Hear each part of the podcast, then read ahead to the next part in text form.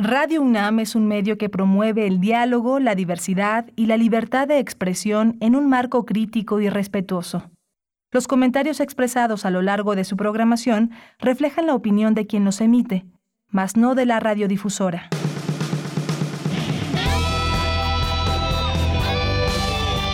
Prisma RU. Relatamos al mundo.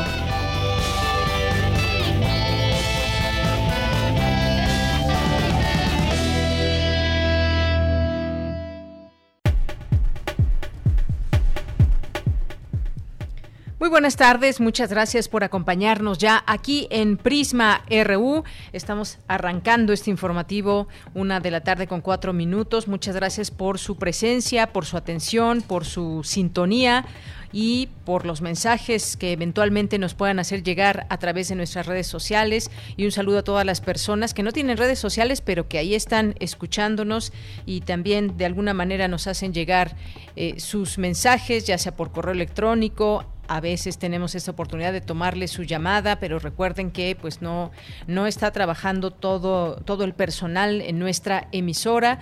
Y pues muchas gracias de cualquier manera para quienes tienen esas intenciones de comunicarse, pero que nos siguen todos los días escuchándonos en 96.1 de FM y en 860 de AM, así como en www.radio.unam.mx. Pues muchas cosas que informarle hoy y como todos los días, todavía con todo este tema de las elecciones y lo que deriva de ellos de ellas porque siguen todas estas reflexiones, opiniones, qué va a pasar, se adelantan algunos pronósticos en los siguientes tres años, cómo se va a configurar también los votos o las intenciones que existan en la Cámara de Diputados con la nueva conformación. Así que de esto estaremos platicando. Y estaba viendo también una nota internacional que El Salvador es el primer país que aprueba el curso legal del Bitcoin esta nueva Asamblea Legislativa del Salvador que controla el partido Nuevas Ideas del presidente Nayib Bukele, pues aprobó aprobó el día de ayer la Bitcoin. Este texto convierte a este pequeño país centroamericano en el primero en el mundo que adopta la criptomoneda como moneda de curso legal. Ya tendremos oportunidad de analizar todo esto. Habíamos platicado de las bitcoins y de cómo muchas personas o millones de mexicanos están viendo con buenos ojos el uso de las bitcoins. Seguiremos hablando al respecto y bueno, por lo pronto hoy también, pues muchos saludos y muchas gracias a mis compañeros que están allá en cabina, desde Adolfo Prieto, número 133 en la colonia del Valle, a Socorro Montes en los controles técnicos, perdón, Arturo González. Arturo González está allá en los controles técnicos. Muchos saludos, Arturo. Muchos saludos también a Daniel Olivares en la producción, a Denis Licea en la asistencia de producción. Aquí les saluda con mucho gusto Deyanira Morán. Pues el día de hoy les decía vamos a seguir hablando del tema de las elecciones. Lo haremos con eh, Juan Jesús Tito Garza Onofre, que es investigador del Instituto de Investigaciones Jurídicas de la UNAM.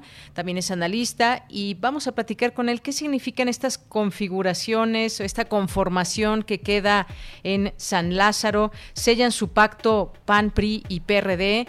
Eh, ¿Qué es lo que queda para Morena después de ganar mayoría? ¿Se va a aliar con otros partidos? Estaremos platicando de este tema con él y vamos a tener aquí una conversación seguramente también muy rica con Jesús Lemus, que es periodista, es escritor de varios libros y ahora nos presenta este último libro que se llama Jaque a Peña Nieto y su imperio de corrupción.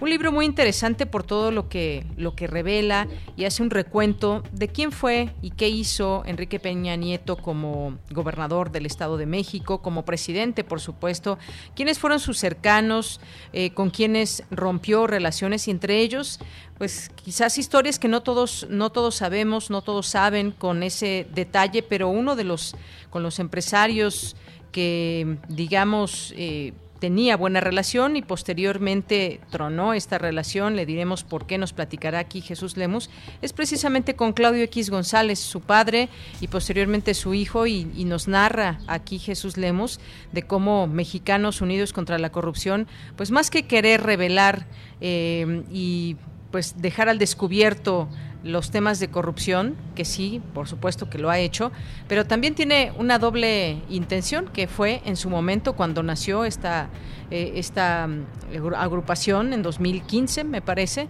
pues fue básicamente para hacer frente y frenar muchas de las eh, cosas que estaba haciendo eh, Peña Nieto a través de reportajes, se contrataron a muy buenos periodistas y bueno, ya nos contará Jesús Lemos sobre esta historia. Vamos a platicar también, y ya nuestra segunda hora, sobre la visita de la vicepresidenta de Estados Unidos, Kamala Harris, a México. vamos a conversar con la doctora María Cristina Rosas. Se habló mucho y se ha, en todo momento se ha destacado que se van a atacar las causas de la migración. ¿Realmente estas reuniones se avanza en ello para que se combatan las causas de la migración o específicamente a qué acuerdos se llegan? Más allá de las visitas que son muy mediáticas y que son importantes, por cierto, eh, por supuesto, pero también qué es lo que realmente va a pasar después de esta visita. Hoy es miércoles, miércoles de ciencia con Dulce García, miércoles de sustenta con Daniel Olivares. Tendremos información nacional, internacional, de cultura. Quédese con nosotros hoy aquí en Prisma RU. A nombre de todo el equipo les saludo, soy de Yanira Morán y nos vamos al resumen informativo porque desde aquí, desde aquí relatamos al mundo. Relatamos al mundo. Relatamos al mundo.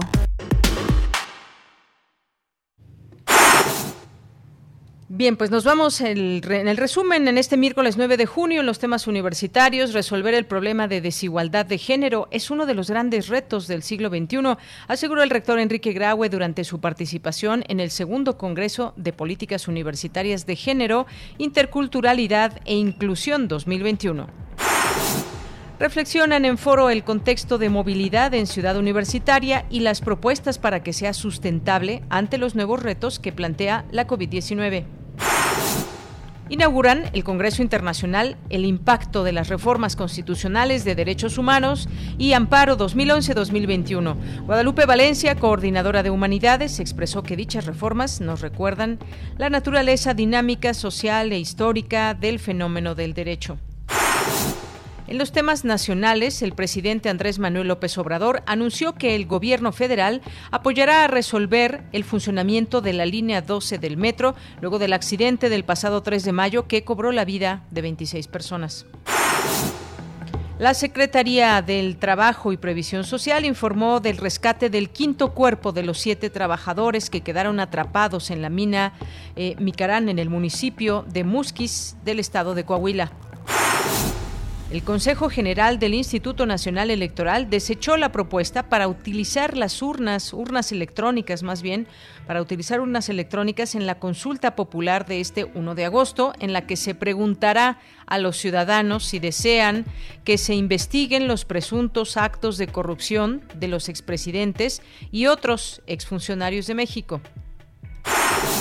Con una votación menor a 3%, los partidos Fuerza Fuerza por México, redes sociales progresistas, Encuentro Solidario, el PES, y Equidad y Libertad y Género, Elige, perderían su registro en la Ciudad de México conforme a los resultados electorales preliminares.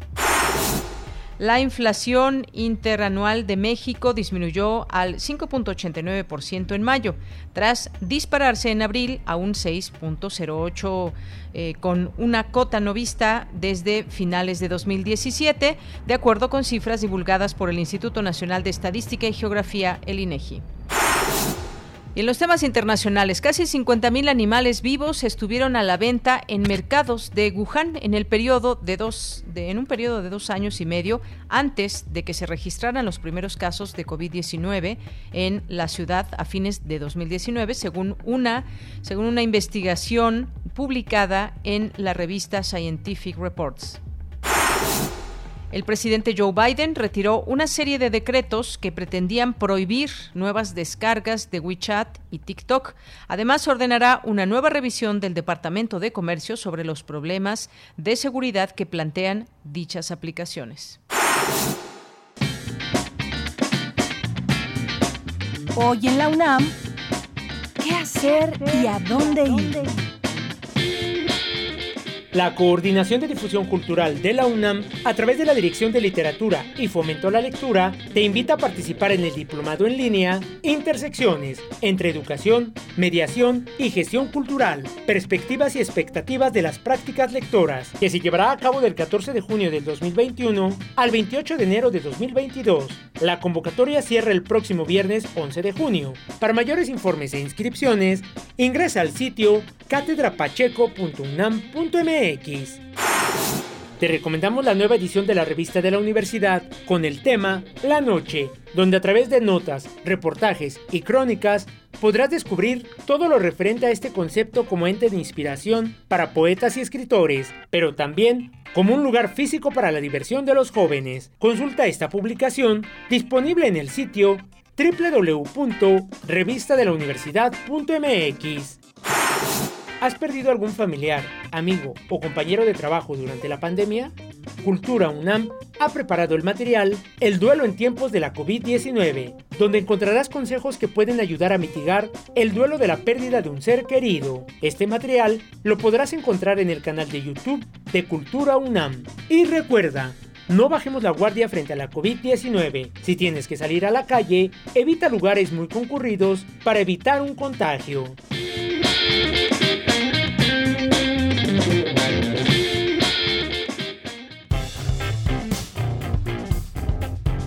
Campus RU. Bien, pues nos vamos a nuestro, nuestro campus universitario en este día. Bueno, pues entramos con esta información porque pues hay importante información que comentarle desde el rector de la UNAM, Enrique Graue, y la, la secretaria de Educación Pública, Delfina Gómez, que firmaron un convenio de colaboración para coordinar acciones a fin de diseñar construir y desarrollar el sistema integrado de información de la educación superior. Este método es de alcance nacional y será una herramienta de apoyo en los procesos de planeación, programación, seguimiento y evaluación de las políticas de educación superior. Y por otra parte, el prestigiado ranking mundial de universidades, el QS de Inglaterra, dio a conocer su calificación 2022, en la cual la UNAM es ratificada como una de las dos mejores universidades de América Latina, conjuntamente con la Universidad de Buenos Aires, Argentina. La UNAM fue ubicada en el lugar 105 del mundo entre 1.300 universidades de 97 países que fueron evaluadas. Y bien, pues nos vamos ahora, nos vamos ahora con mi compañera eh, Virginia Sánchez, que en un momento nos tendrá esta información, porque pues efectivamente, como todos los días, aquí ya se me estaba pasando esta información también muy importante todos los días. Si ustedes eh, nos escuchan desde el inicio, pues estamos con este resumen que les eh, acercamos sobre eh, lo que va pasando con la COVID-19, esta enfermedad y también todo lo que hay alrededor, es decir, pues cuántas vacunas están llegando, cómo va el esquema de vacunación, eh, qué pasa con los semáforos epidemiológicos en los estados y más. Y hoy miércoles, hoy miércoles, pues llegó un nuevo embarque con 585 mil vacunas de Pfizer BioNTech. Hasta el momento, México ha recibido ya 44 millones 391 mil 655 dosis de diferentes países. Mientras tanto, en las alcaldías Álvaro Obregón, Tlalpan, Tláhuac y Miguel Hidalgo de la Ciudad de México inició hoy la vacunación contra COVID-19 para adultos entre 40 y 49 años de edad. El número de decesos suma 229 mil 100, mientras que la cifra de contagios registra 2.438.011 casos confirmados. Estas son las cifras y seguimos al tanto sobre este tema. Nos preguntaban en redes sociales que si ya estaba el registro abierto para personas a partir de 30 a 39 años de edad. Todavía no. Se espera que se dé esta posibilidad en julio y agosto, pero no hay nada oficial para el registro. Ese es un anuncio solamente que dio en su momento el doctor López Gatel de que comenzará ya, esperamos muy pronto, el próximo mes, con las personas en este rango de edad. Y bueno, pues nos vamos, nos vamos ahora, ahora sí con mi compañera Virginia Sánchez, que nos tiene información del rector. Ya dábamos cuenta sobre este convenio que había, que hay con la Secretaría de Educación Pública, y nos vamos ahora con ella porque nos tiene información del rector también en este tema de que señala que las instituciones educativas tienen una responsabilidad ineludible para garantizar la inclusión, la interculturalidad y la igualdad de género. ¿Qué tal, Vicky? Te saludo con mucho gusto. Muy buenas tardes. Buenas tardes, ella a ti el auditorio de Prisma RU. Resolver el problema de desigualdad de género es sin duda uno de los grandes retos del siglo XXI. Desmontar una historia de inequidad y una cultura patriarcal y o excluyente no es labor sencilla, pero no por ello es inalcanzable por lo que todos los esfuerzos y estrategias que se puedan compartir e implementar para lograrlo son pasos certeros hacia un futuro de justicia y progreso. Así lo señaló el rector Enrique Graue al participar en el panel Acciones para transversalizar la perspectiva de género, la interculturalidad e inclusión en la educación superior, que se llevó a cabo en el marco del segundo Congreso de Políticas Universitarias de Género, Interculturalidad e Inclusión 2021. Escuchemos al rector necesitamos y nos surgen medidas que transformen las estructuras de exclusión que restringen el acceso de las mujeres al ejercicio pleno de derechos y oportunidades. Y el cambio debe darse permanentemente en nuestras casas de estudio. Tenemos una responsabilidad ineludible para garantizar la inclusión, la interculturalidad y la igualdad de género dentro de nuestros marcos de acción en nuestras universidades si practicamos la igualdad y la inclusión. Nuestro estudiantado se formará diferente, asimilará una cultura de igualdad de oportunidades y de respeto a los géneros y a la diversidad. Si en ese ambiente los educamos y convivimos, ellas y ellos las practicarán en su área de influencia y podrán transformar a la sociedad. El sector Jaime Valls Esponda, secretario ejecutivo de la Asociación Nacional de Universidades e Instituciones de Educación Superior, ANOIES, detalló la reciente presentación de las directrices para implementar mecanismos de prevención y sanción del hostigamiento sexual en las instituciones de educación superior, las cuales, señaló, sientan las bases para el desarrollo e implementación de una política institucional e integral que tenga como centro la perspectiva de género, la igualdad de derechos y de oportunidades, el derecho a la no discriminación entre mujeres y hombres. Finalmente, Carmen Rodríguez Armenta, directora general de Educación Superior Universitaria e Intercultural en la Secretaría de Educación Pública, habló de la relevancia de las universidades en la construcción de la sociedad, donde dijo deviene un gran compromiso social. Escuchémosla. Las universidades tenemos una gran responsabilidad social porque es aquí donde aprendemos en las escuelas, en las universidades, donde aprendemos a ser un nosotros desde las diferencias. Es donde aprendemos a la construcción social del conocimiento y donde aprendemos la tolerancia, aprendemos sobre todo el respeto, más allá que, que solo tolerar una diferencia, creo que es importante eh, revestirlo en este proceso de la decolonización de la educación, ¿sí? Donde el otro me corresponde a mí también y donde el otro me hace mejor, ¿sí? y en este proceso no solamente esta gran responsabilidad social, sino también eh, el desmontar esta cultura del patriarcado. Ella, pues este es el reporte sobre este panel, acciones para transversalizar la perspectiva de género, la interculturalidad e inclusión en la educación superior, que forma parte de este segundo Congreso de Políticas Universitarias de Género, Interculturalidad e Inclusión 2021. Vicky, muchas gracias y muy buenas tardes. Buenas tardes. Continuamos y nos vamos ahora con mi compañera Cindy Pérez Ramírez, que nos tiene la siguiente información. Inauguran primer foro virtual rumbo a una movilidad sustentable en Ciudad Universitaria. ¿Qué tal, Cindy? Buenas tardes. Adelante. ¿Qué tal, Deyanira? Muy buenas tardes a ti y a todo el auditorio. Este foro busca conocer la situación de la movilidad en Ciudad Universitaria, así como reflexionar, debatir y articular las distintas perspectivas y propuestas para lograr una movilidad sustentable y es que en circunstancias de normalidad más de 165 mil personas se desplazan de y hacia Ciudad Universitaria, por lo que es de suma relevancia la reducción de tiempos de traslado y la gestión con otros transportes. Escuchemos a Raúl Arsenio Aguilar Tamayo, secretario de Prevención, Atención y Seguridad Universitaria.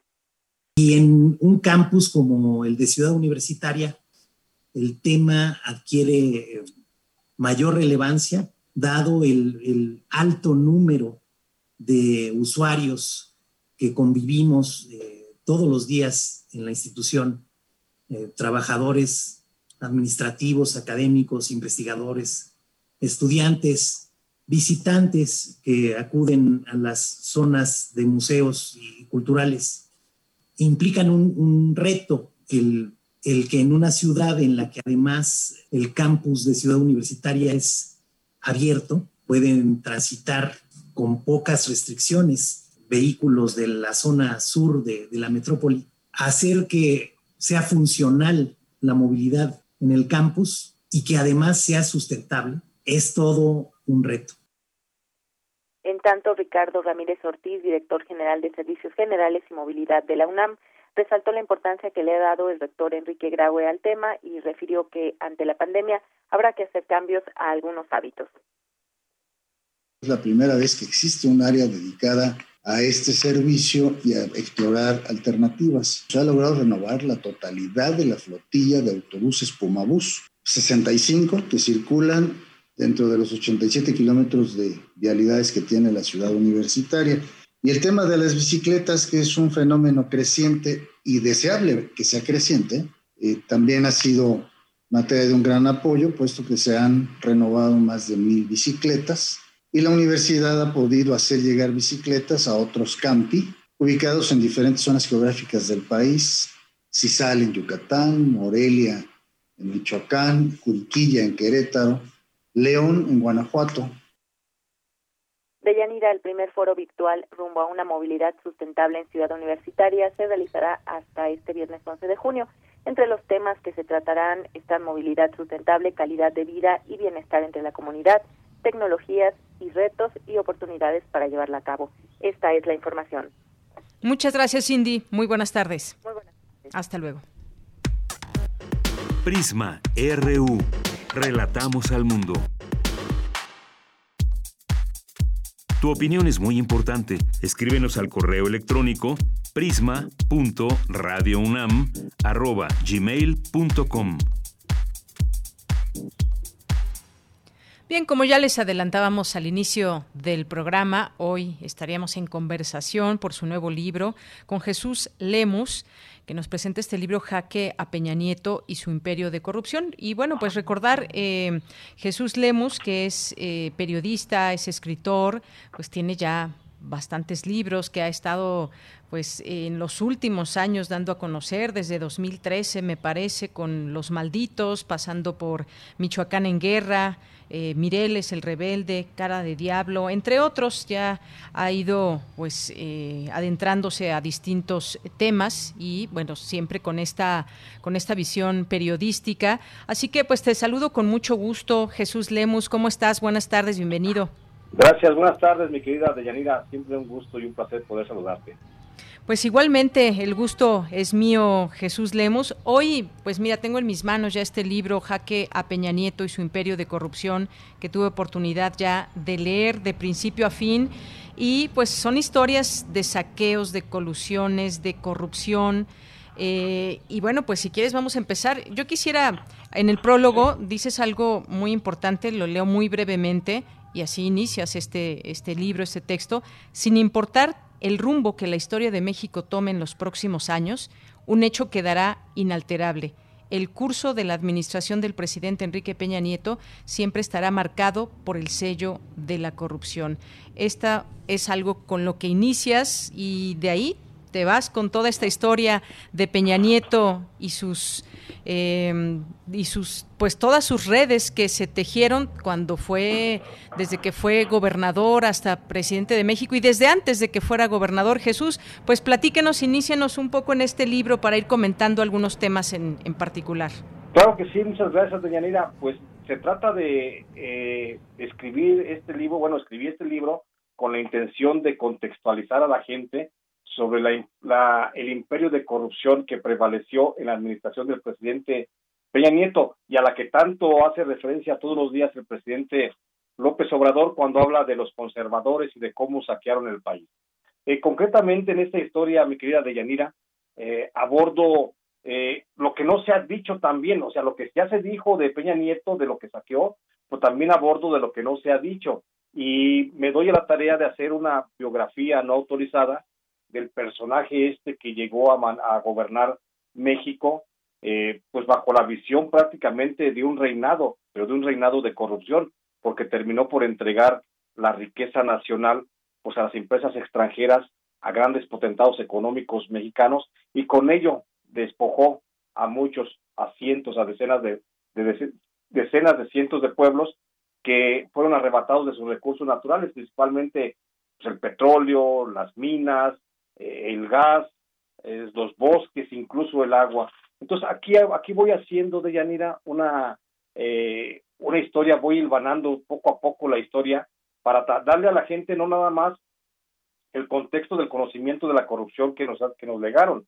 sino también establecer qué fue lo que motivó a estos personajes que gobernaron el país en el gobierno de Peña Nieto, concretamente hablo de su séquito de colaboradores, para que se despojara de esa forma tan terrible la riqueza de los mexicanos. Así es, Jesús, porque estamos hablando de distintos temas y de distintos despojos de tierras, el tema del agua que platicas aquí también. Y bueno, comienzas efectivamente haciendo una, biografía de este personaje, de este expresidente, en tu primer capítulo, que lo titulas como El Principito, y pues desde que inició la vida de él, que pues en algún momento llegó al hospital, llegó al hospital declarado pues con como pues un niño que ya estaba muerto y, sin embargo pues lo revivieron eh, ahí en el hospital traía un problema muy fuerte que pues lo estaba llevando hacia, hacia la muerte, lo reviven y bueno, vas platicando quién era este niño, cómo se desarrolló, cómo fue su niñez de Peña Nieto, eh, cuando pues comenzó ya la escuela y demás. Y ya cuando va encarrerado, pues hay distintos nombres de los cuales platicas y que han sido parte importante para que lleve a cabo todas estas, eh, estas redes de corrupción, eh, desde el hecho de pagar lealtades, hay nombres que nos dicen mucho, como el de David López, como el de Arturo Montiel Rojas, que pues prácticamente le heredó el cargo en la gubernatura, el grupo Atlacomulco también. Nos hablas de distintos personajes y qué hicieron cada uno de ellos en, a lo largo de, no solamente de los seis años, diría, pues a lo largo de, toda la historia política de Peña Nieto. Exacto, mi querida Deyanira. Creo que para contar la historia, para poder entender cómo es que el presidente Enrique Peña Nieto fue el que más sumió al, país en esa etapa oscura de, de corrupción, tendremos que atenernos a la historia personal del personaje, por supuesto. Y para ello es que me recurro a, para contar historias que no se habían contado de, Enrique Peña Nieto, como por ejemplo que fue un niño que a los ocho meses de edad, como tú ya bien lo decías, por una enfermedad, eh, por una infección, perdón, gastrointestinal, pues queda, pues prácticamente muere y tiene que ser reanimado, resucitado vía cardiopulmonar, eh, después de dos minutos de haber estado declarado formalmente, bueno, clínicamente muerto. Entonces, de ahí comienzo esa historia porque a mí me, me, parece muy importante cómo las circunstancias de las personas son las que finalmente van moldeando eh, nuestra personalidad y en este caso no fue la excepción. Incluso el entorno familiar que rodeó al niño Enrique Peña Nieto fue fundamental para que su conciencia se cimentara no, no, no, no nada más como una aspiración el ser presidente de la República, sino como una necesidad, porque logro establecer un perfil clínico eh, patológico, si quieres, de su, de su forma de pensar, de que establece que es las condiciones que prevalecieron en su entorno familiar, eh, donde nunca careció de nada, donde siempre estuvo alimentando su capacidad intelectual, alimentando su ego, por supuesto, lo convierten en un ser sagaz, egocéntrico, astuto, controlador, manipulador, pero sobre todo, de Yanira, muy inteligente. Enrique Peña Nieto no es el personaje bobalicón que nos presentaron los medios de comunicación cuando no supo decir eh, los nombres de algunos autores y de algunos libros que, que impactaron en su vida. Eh, no es el personaje tonto que se tropieza y que eh, trastabilla con las manos o, o que tiene algunos trastabilleos también verbales, no, él es un personaje muy inteligente y lo que vimos únicamente de él fue una etapa de sus personalidades, esa de que se, se, confundía con nombres y fechas a lo mejor eh, o, no podía pronunciar algunas palabras. Eso nada más es un efecto de su personalidad que aflora cuando pierde el control de su entorno. Entonces, creo que vimos un personaje, y aquí en este libro, en Caque Peña Nieto, así lo planteó, un personaje completamente perverso que siempre tuvo la intención de alcanzar eh, el reconocimiento nacional a costa de lo que fuera. Y para esto le si para esto le significaba entregar la riqueza nacional, pues la entregó sin mayor problema. Por eso vimos cómo enriqueció a sus amigos, por eso vimos cómo benefició económicamente a los que estaban en su entorno, porque a él lo más importante que le parecía en la vida era el reconocimiento de las personas hacia su persona. Entonces, eso, ese, ese, personaje, así lo voy plasmando en esta, en esta historia, lo voy desnudando poco a poco para poder llegar justamente a esa etapa de corrupción de Yanira, donde hay eh, una eh, gran montaña de corrupción que no la hemos conocido totalmente, ¿eh? que si acaso hasta hoy, con todo lo que ha dicho el presidente de la República, con todo lo que se ha investigado, con todo lo que han dicho los medios de comunicación, creo que apenas conocemos siquiera el 10% de lo que fue la montaña de corrupción. Y te pongo rápidamente el ejemplo eh, en ese sentido. En cuanto al saqueo de recursos, hoy estamos asustados y muy molestos los mexicanos porque durante su administración dicen oficialmente los periódicos que se, saquearon 7 mil millones de pesos en promedio, pero lo que yo encuentro al revisar las cuentas de, las auditorías, de la Auditoría Superior de la Federación es que hay un desfalco por lo menos de 100 mil millones de pesos en la administración de Peña Nieto y de eso todavía no hay investigación alguna. Entonces, lo que le aporto aquí a la gente en este texto, te digo, es ahondar más allá de lo que sabemos hoy de la corrupción, que es eh, inmensamente mayor a lo que hoy sabemos. Como bien dices, es algo que muchas cosas que, que, ya se han dicho, pero también aportas cosas que no se han dicho. Y nos sorprendería conocer pues todos estos detalles, algunos de los que narras aquí en este en este libro. Hay otro capítulo que, eh, que se llama El operador político. Y bueno, pues tiene que ver también con pues cómo, cómo se desempeñaba él políticamente. Desde muy joven, se afilió al PRI y además tenía eh, pues era muy cumplido, digamos, en sus eh, en sus cargos cuando fue diputado, por ejemplo, pues nunca faltó a las, a las 69 sesiones del Congreso, eh, siempre era una persona muy amable, muy interesada en los temas que le, que le competían. Y bueno, pues luego empieza a hacer estas alianzas, tanto con partidos, en su momento como el Partido Verde Ecologista, pero también hay nombres que eh, surgen en tu, en tu libro y que tienen que ver con esas personas de su entera confianza y que operaban para él en los distintos ámbitos en que se podía, con las empresas, en el tema, en el tema de la política y demás, y, nos lleva a esta a estos eh, a este capítulo de los tres Luises. Uno de ellos, Luis Videgaray Caso, un hombre de su entera confianza que pues prácticamente tenía un poder un poder enorme otorgado por el propio presidente. ¿Quiénes son estos otros dos Luises y cómo ir eh, pues entablando esta esta relación que tenían eh, dentro del gobierno de Peña Nieto? Eh, exacto, cuando Enrique Peña Nieto estuvo al frente de la administración del Estado de Michoacán, al frente del gobierno, perdón, del Estado de, México, al frente del Estado de México, él se rodea justamente de los personajes que considera más más idóneos a su proyecto de llegar a la presidencia de la República, un proyecto que ya le había sembrado en la cabeza, por supuesto, Arturo Montiel Rojas, Ignacio Pichardo Pagaza, el propio Emilio Choifet Chemor, que ya tenía contacto con él, por supuesto, ya, ya estaban en esos escarceos de llegar a la, a la presidencia, y entonces rodea de, varios personajes, pero entre ellos destacan exactamente esos tres Luises que mencionas, que es Luis Videgaray Caso, que es Luis Miranda Nava y Luis Vega Aguilar, que son tres personajes a los que él les encomienda la tarea, a Luis Vega, a, perdón, a, Luis Videgaray, le encomienda la labor de contactar justamente al sector empresarial para comenzar a proponerles eh, la posibilidad de un proyecto, un proyecto nacional de arribar al poder político en México, pero donde se beneficiarían enormemente los sectores empresariales. Ahí es cuando se comienza a fraguar la posibilidad de las once reformas eh, estructurales que llamó el propio Peña Nieto en su momento, y entre ellas la más importante, aparte de la reforma laboral que benefició a muchas empresas con el outsourcing, por ejemplo, aparte de esa, pues por supuesto la reforma energética, que no era otra cosa más que distribuir entre las empresas, entre sus amigos empresarios asociados con empresas transnacionales, pues la gran riqueza energética de México.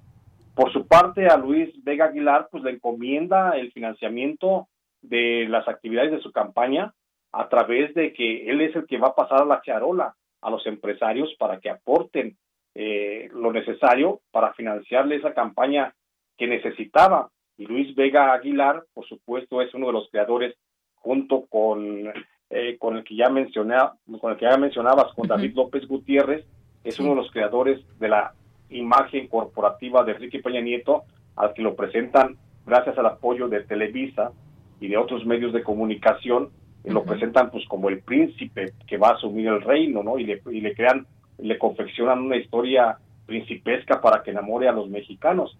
Entonces esa es la labor que hace Luis Vega Aguilar. Por su parte, el otro Luis, Luis Miranda Nava, el otro Luis, él se dedica a buscar y a consolidar la imagen de, de Peña Nieto en los sectores sociales no políticos, pero no empresariales. Y eso es lo que ellos van, ellos son los que comienzan a armar esa red, a tejer esa red social en la que luego el presidente Peña Nieto brincaría, por supuesto, para llegar a la, a la presidencia de la República. Pero hay otros personajes, aparte, aparte de estos, estos Luises, los que finalmente se, se acercan a, a, Enrique Peña Nieto, como Jorge y Carlos Hanron, o este otro eh, Enrique Martínez y Martínez. Por supuesto que también el grupo el grupo Hidalgo, que encabezaba Miguel Ángel Osorio Chong, pues tiene una gran participación dentro del lanzamiento político del exgobernador ya eh, de, del Estado de México para la presidencia de la República, como serían, por ejemplo, Nubia Mayorga Delgado o David Penchina Group, el mismo Omar Fayad Meneses, Carolina Villano, Austria, Cuauhtémoc Ochoa Fernández y Eugenio Imas Gisper, son los que le ayudan también a posicionarse a Enrique Peña Nieto y son los que tienden lazos hacia el sector empresarial, eh, donde comienzan a ofertar el país, aún antes siquiera de que pudiera darse la posibilidad de ser candidato, ya lo estaban ofertando al país, al mejor postor, a cambio del apoyo económico. Entonces es un texto, te digo, mi querida Deyanira, en el que voy llevando al lector de la mano para que vaya, vaya entendiendo o contextualizando más la información de la que hoy sabemos de cómo fue la corrupción en el gobierno de Enrique Peña Nieto. Así es, llena de sobornos también, otros de los otro de los temas también importantes que, que, sigues en el libro.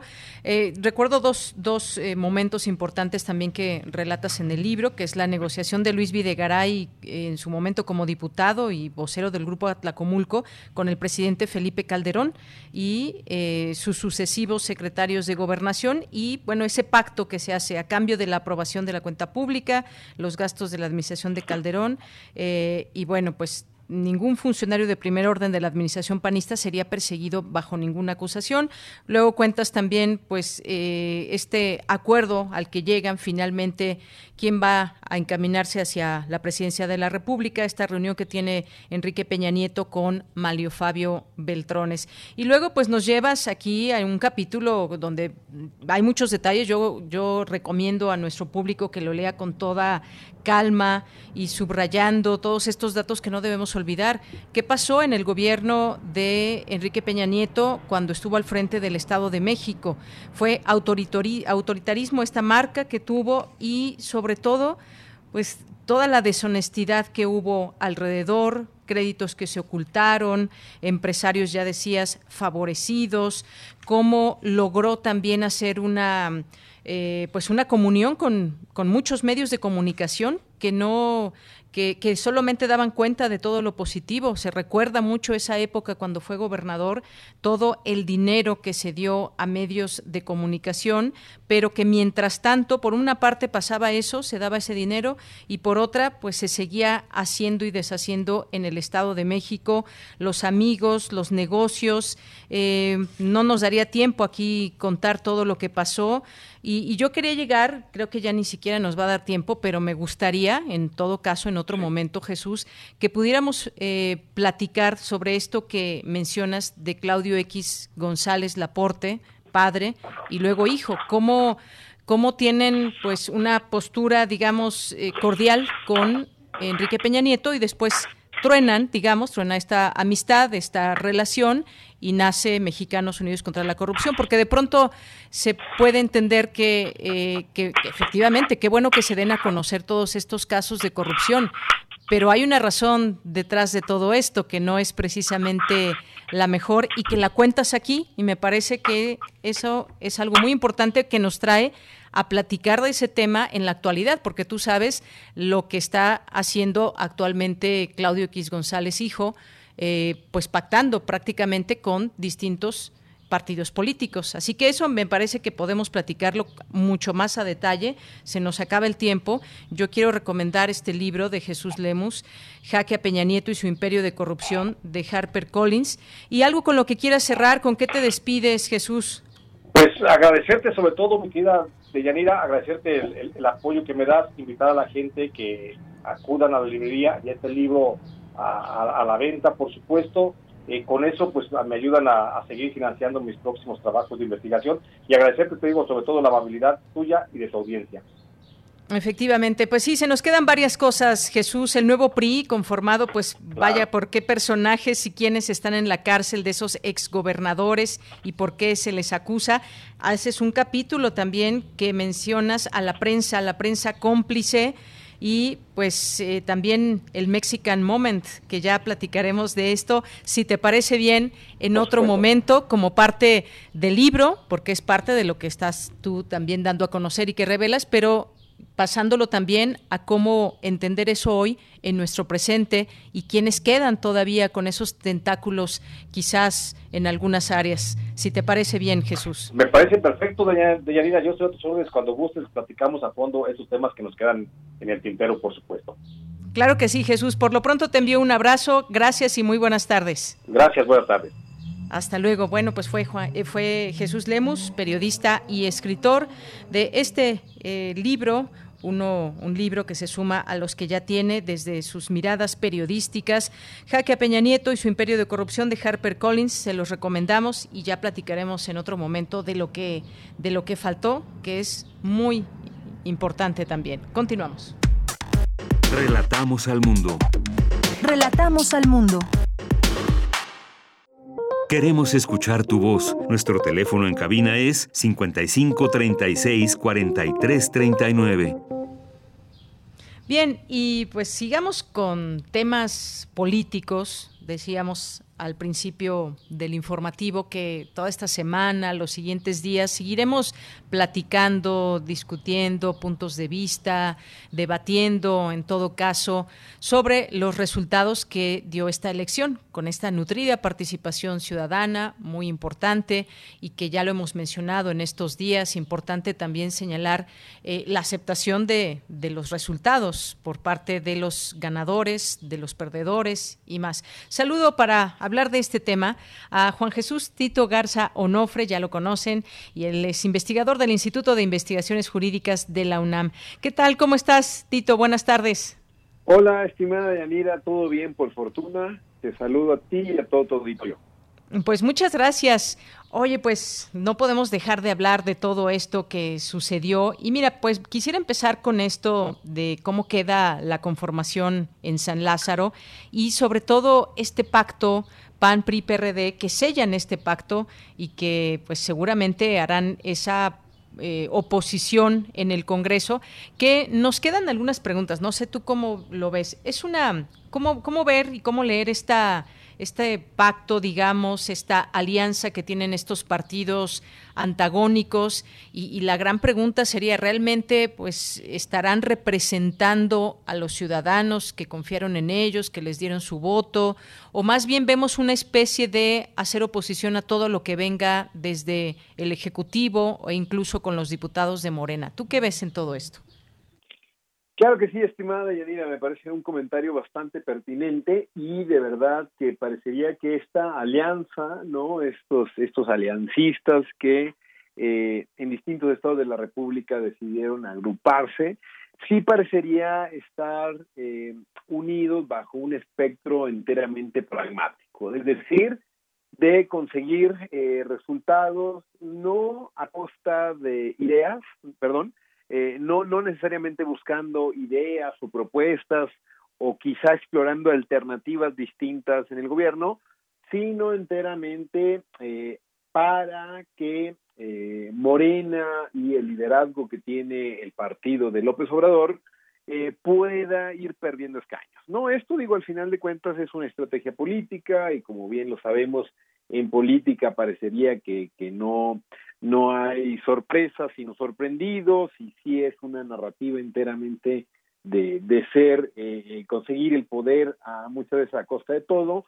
Parecería que esta alianza sirvió para catapultar o, o, poner en la palestra a los tres eh, partidos que, que, la, que le hicieron, el PRI, el PAN, PRD, pero la agenda propiamente legislativa eh, no parece que tengan eh, claro cuáles vayan a ser los temas a tocar, o sino solamente evitar grandes cambios legislativos y propuestas propiamente del partido mayoritario, del partido de Morena y de sus aliados, ¿no? Creo que esto es una primera reflexión, saber que si esta alianza no tiene una agenda propia, claramente la dialéctica y la narrativa va a ser a partir de lo que eh, López Obrador y su partido puedan poner a discusión. Creo que esto no abona para una mejor eh, vida democrática en los congresos. Sin embargo, creo que a partir de lo que hemos visto en este primer trienio, sí va a ampliar las necesidades de encontrar acuerdos. Yo esto lo celebro. Yo sinceramente creo que un partido que tenga eh, mayoría, independientemente de sea nuestra simpatía o no, cualquier mayoría eh, calificada, cualquier mayoría que sea incluso artificial por el tema de la sobrerepresentación, va a tener eh, la posibilidad de pasar cualquier reforma sin encontrar acuerdos o puntos medios. Parecería que como queda el Congreso para la siguiente legislatura, nos abre la oportunidad de encontrar acuerdos, de sentarnos a la mesa con todas las fuerzas políticas y saber que si bien hay temas o aspectos que se van a decir eh, que no están de acuerdo, otros van a encontrar la posibilidad de negociar. La alternancia viene bien, la modificación de las fuerzas políticas viene bien en una democracia y sobre todo, estimada Yanira, viendo de cara a la próxima elección del 2024 en donde no solamente se va a renovar diputados, sino también diputados, senadores y presidencia de la República. Efectivamente, y como bien dices, la alternancia viene bien. Eh, un Congreso que tenga eh, pues la balanza entre distintos partidos y fuerzas pues no genera otra cosa más que un debate quizás más intenso y una posibilidad de negociación de parte de los distintos partidos para buscar aliados cuando se tenga que legislar temas pues sumamente importantes para, para el país. Y quizás esta conformación de estos partidos pues no, no es igual en número, me refiero a que el PAN obtuvo un buen número de, de escaños frente a un partido, por ejemplo, que se ha disminuido cada vez más y que vemos que es el PRD, por ejemplo, que eh, pues de panzazo me parece que logra su registro. Y también será una oportunidad, me parece, no sé si coincidas, para que esta alianza, digamos, PRI-PAN-PRD, pues realmente muestre hacia los ciudadanos eh, cuál es la intención, porque hasta el momento pues hemos tenido una oposición que tampoco llega a, permear tanto, no hay, por ejemplo, un, de, a lo mejor no solamente un eslogan que los caracterice, pero sí el tener una como propuesta clara, no nos queda claro a los, a los, a los votantes, a los ciudadanos, cuál es ese papel, si solamente es eh, frenar las políticas del presidente o realmente hay una propuesta dentro de todo esto. Falta tres años y es una etapa muy importante para este gobierno, pero dejarán un sello importante. No sé si bueno, malo, positivo, negativo, pero algún sello tendrá que dejar esta oposición. Claro, totalmente de acuerdo y en ese sentido eh, dos, dos breves eh, reflexiones de Yanira. La primera, como bien dices, eh, faltan tres años para la próxima elección, o por lo menos por la próxima gran elección en donde se renuevan congresos y puestos ejecutivos a nivel federal. Esta elección, yo creo que el pacto y esta alianza de, fuerzas políticas que históricamente estaban reñidas, ¿no? Parecería una buena oportunidad para por lo menos compartir agenda durante este nuevo inicio de la legislatura, ¿no?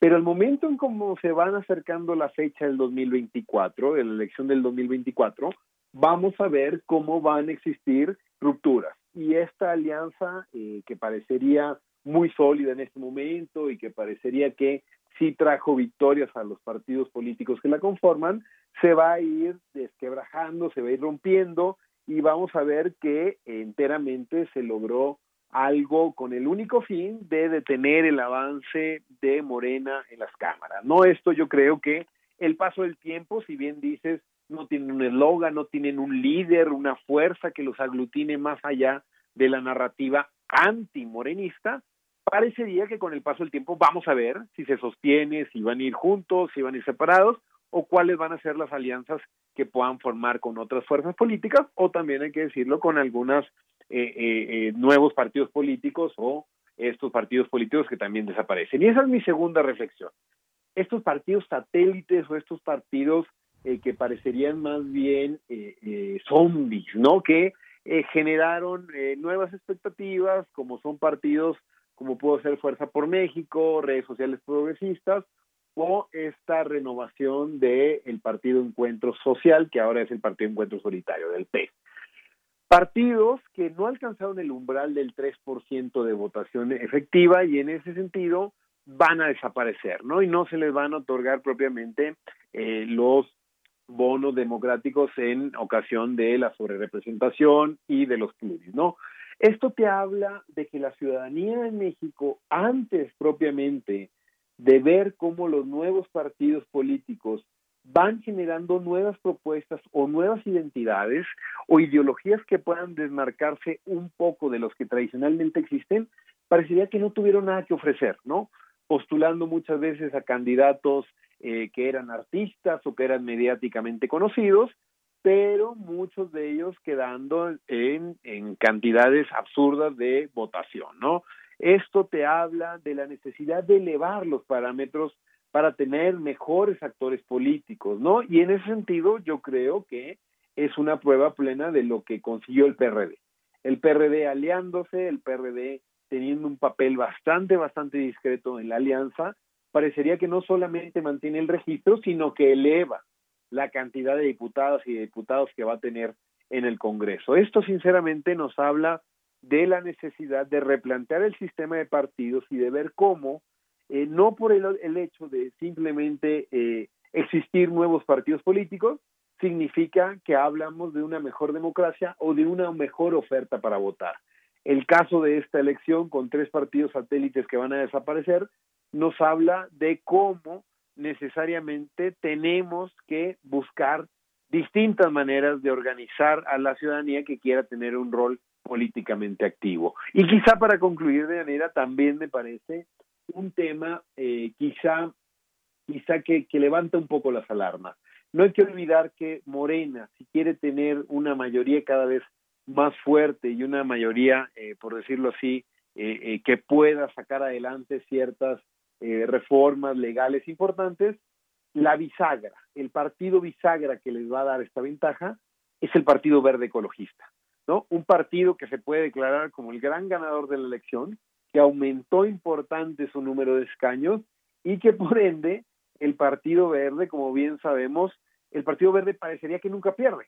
Ha estado con el PRI, ha estado con el PAN, ha estado con Morena y con una agenda eh, totalmente dispersa que te habla de, de, propuestas absurdas que van desde la pena de muerte hasta la castración química, pasando por la cadena perpetua o el, eh, el, el, el, dar, el otorgar propiamente eh, dinero en efectivo para útiles escolares. No, el verde es un partido que yo sinceramente creo que le ha hecho mucho daño a la democracia y que lo único que busca es el poder, que lo único que busca es no perder el registro y seguir manteniendo una afinidad no ideológica, sino enteramente eh, basada en el poder, en el pragmatismo, para poder llevar a cabo y seguir subsistiendo en la Cámara de Diputados. A mí me preocupa que la agenda de Morena se vaya a ver enteramente eh, mermada por las intenciones que tiene un partido como lo es el Partido Verde Ecologista de México. Pues sí, ya, ya veremos porque pues eh, este tema de las alianzas se va a poner interesante con quién pactan, con quién eh, negocian los distintos partidos políticos. Lo que dices del verde, pues queda claro, lo hemos visto con los partidos fuertes en su momento, quienes llegan a, la presidencia, lo hemos visto con el PRI, lo hemos visto con el PAN, lo vemos ahora con Morena.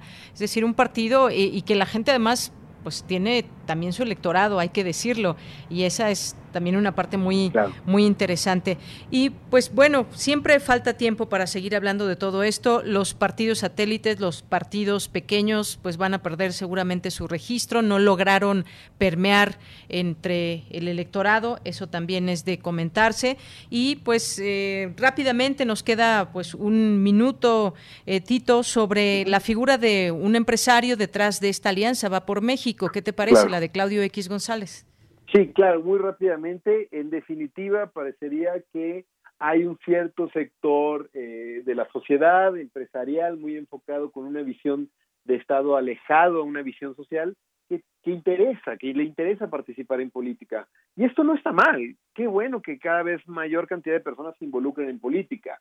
El problema aquí es que precisamente ese empresariado o esa clase precisamente de personas que están enfocados en tener alguna incidencia política, pues en eh, épocas anteriores se han visto beneficiados del sistema político. Entonces parecería que aquí no se trata propiamente de estar en contra o a favor de un determinado partido político, sino de apoyar a aquel que beneficie o una narrativa que le pueda ser redituable en el largo plazo. Yo creo que el tema de financiamientos, el tema tal, tiene que revisarse en la próxima reforma electoral y sobre todo, esa es una buena posibilidad. Si realmente quieren estar en política, pues sería bueno que tarde que temprano busquen un puesto de elección popular o que puedan contender, ¿no? Sobre esto, yo creo que vendría bien una reflexión de todos estos actores que parecería que están atrás, a la sombra y demás, y que quieren participar en la vida política del país. Muy bien, pues ya lo seguiremos comentando en su momento. Por lo pronto, pues queríamos escucharte después de estas elecciones pasadas del domingo y pues sigue mucho, eh, muchas, muchos temas de los cuales hablar. Lo seguiremos haciendo, si te parece bien. Por lo pronto, muchas gracias por este día. No, gracias a ti por la invitación, Deyanira, y un saludo a todo el auditorio. Gracias, hasta luego, un abrazo. Fue Juan Jesús Tito Garza Onofre, investigador del Instituto de Investigaciones Jurídicas de la UNAM. Nos vamos al corte, ya son las 2 de la tarde, volvemos a la segunda hora de Prisma RU. Prisma RU. Relatamos al mundo.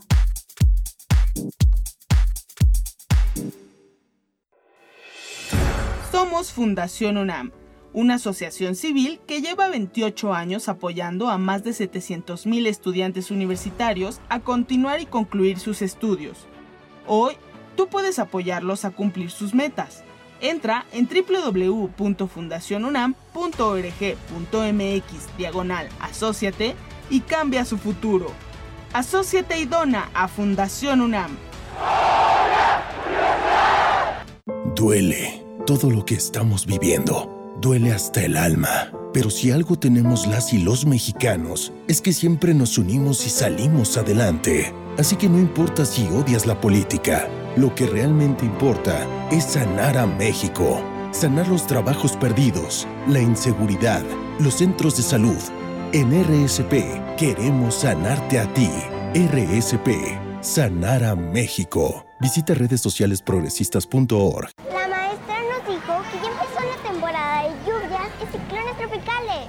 también que pueda haber inundaciones, tormentas y hasta huracanes. Podemos enfrentar riesgos a la infraestructura y a nuestra seguridad. Recuerda tener una mochila de emergencia con tus documentos personales, atender las indicaciones de las autoridades y no cruzar ríos ni cuerpos de agua. Infórmate sobre las condiciones meteorológicas. Con agua y el Servicio Meteorológico Nacional te informan por tu seguridad. Con agua.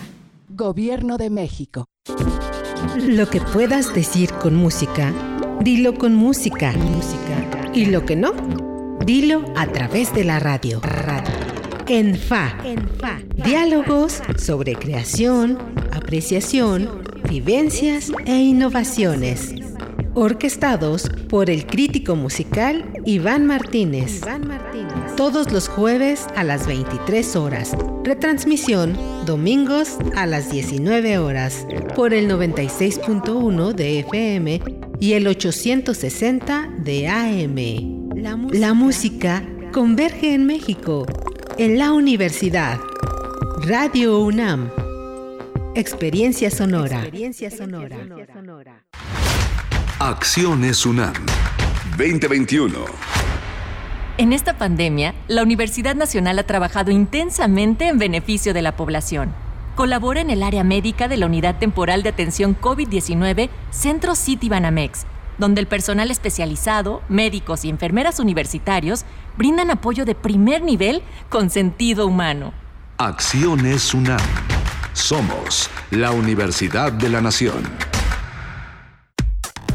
Relatamos al mundo.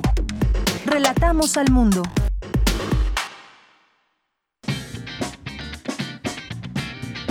Mañana en la UNAM, ¿qué hacer y a dónde ir? La Casa del Lago Juan José Arreola abre la convocatoria de sus talleres de danza. Podrás inscribirte a ballet, afrourbano, coreografía con objetos, entre otros. Las inscripciones abren el 14 de junio en el sitio oficial www.casadelago.unam.mx. Otra opción que no te puedes perder es la propuesta Ahora el mundo entero es un acantilado, experiencia escénico-sonora que nos adentra por los sentimientos e incertidumbres compartidos en estos tiempos de pandemia. La presentación se llevará a cabo del 9 al 11 de junio. Realiza tu registro en el sitio oficial www.casadelago.unam.mx. En México existen alrededor de 69 idiomas que dan cuenta de la historia de nuestras comunidades, sus tradiciones y sus realidades. A partir de esta idea surge Sembraste Flores, serie radiofónica que busca un encuentro con nuestras lenguas indígenas a través de la palabra escrita, acercándonos a la vida y obra de nuestros poetas en lenguas originarias. No te pierdas la emisión de mañana dedicada al poeta Luis Manuel Amador. Sintoniza nuestras frecuencias 96.1 de FM y 860 de AM en punto de las 10 horas. Disfruta de nuestra programación sonora y recuerda, aún debemos cuidarnos para evitar un contagio de COVID-19. Lávate las manos constantemente con agua y jabón durante 20 segundos. Para Ahorita Prisma RU. Daniel Olivares Aranda.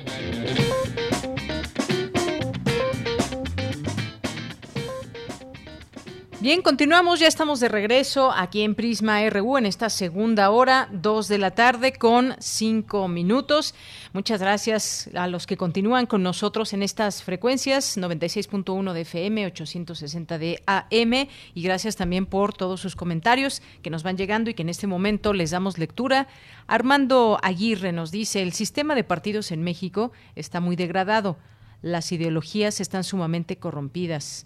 Eh, pienso que no deberían permitirse las alianzas y que no debiera haber más de tres partidos. ¿Qué opinan?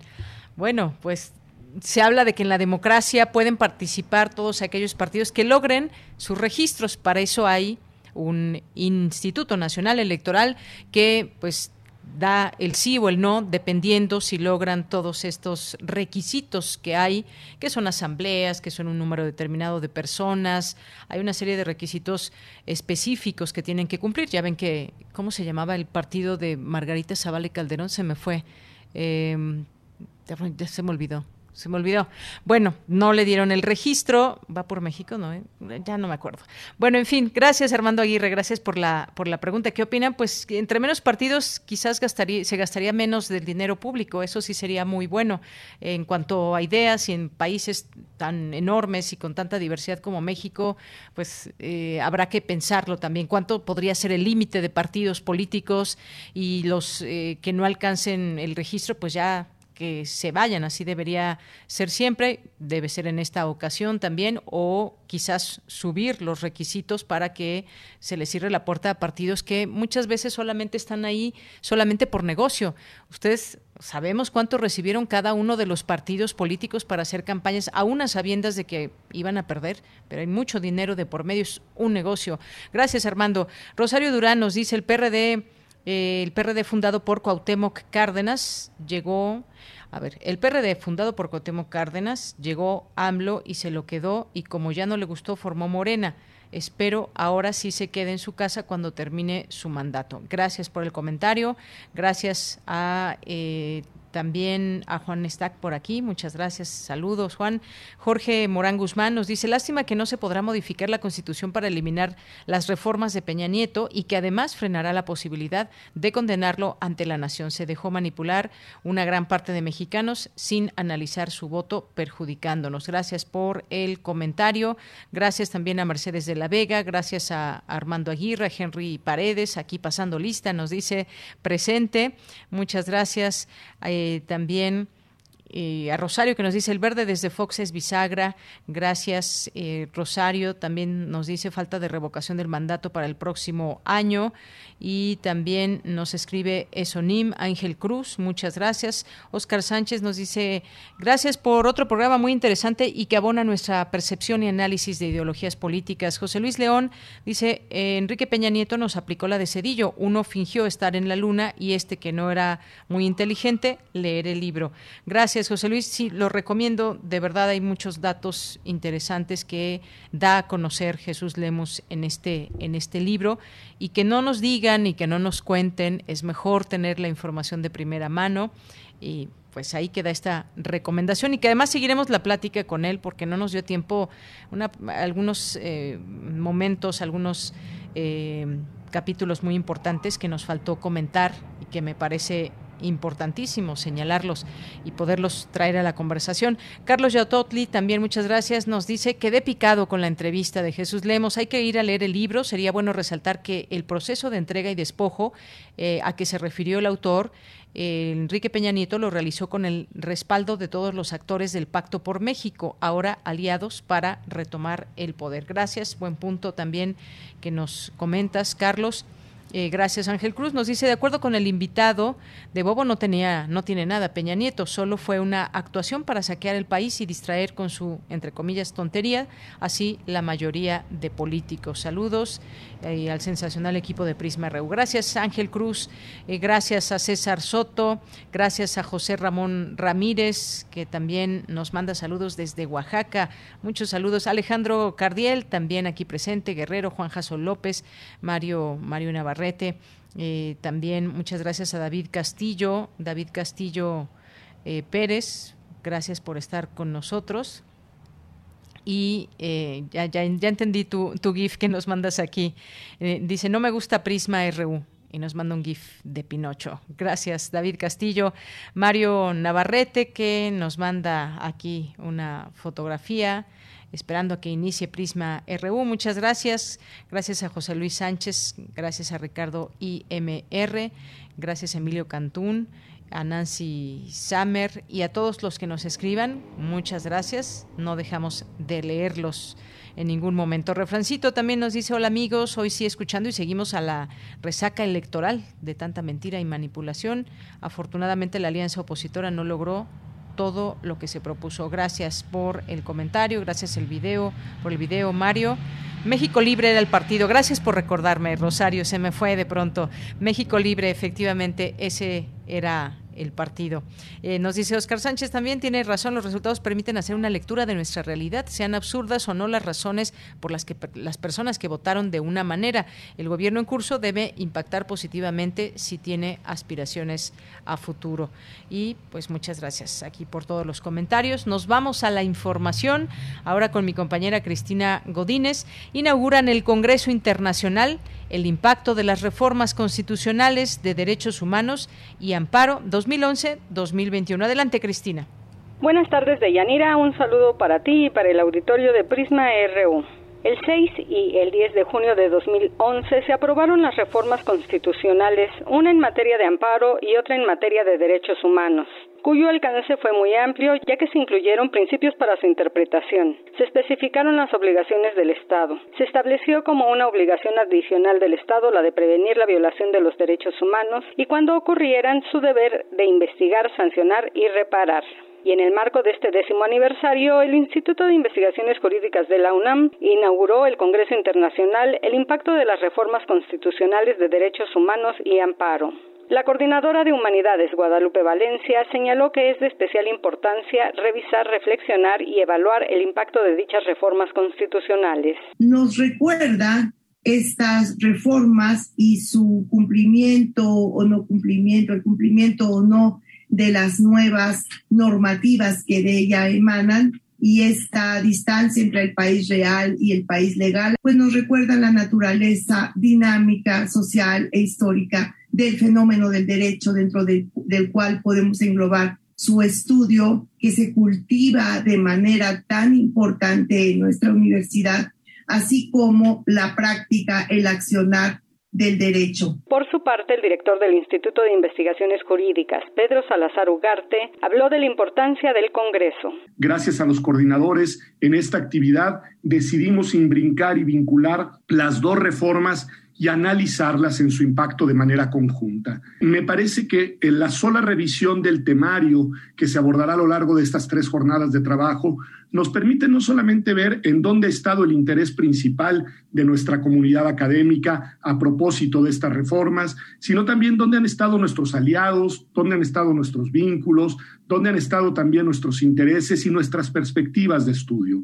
En tanto, el director del Instituto de Investigaciones Filosóficas, Juan Antonio Cruz Parcero, dijo que la intención fue coordinar un evento en torno a las reformas constitucionales donde quizá la reforma en materia de derechos humanos ha tenido, digamos, su lado quizá más amable. Es una reforma que ha venido a transformar distintos aspectos de nuestra cultura jurídica, de nuestras prácticas jurídicas, de la forma como pensamos las estrategias para proteger los derechos humanos. Desde luego que es una reforma que merece este y muchos otros foros de discusión y de reflexión de Yanira, el Congreso Internacional tiene un amplio programa de actividades a partir de hoy y hasta el viernes 11 de junio. La transmisión se puede seguir a través del Facebook Live del Instituto de Investigaciones Jurídicas.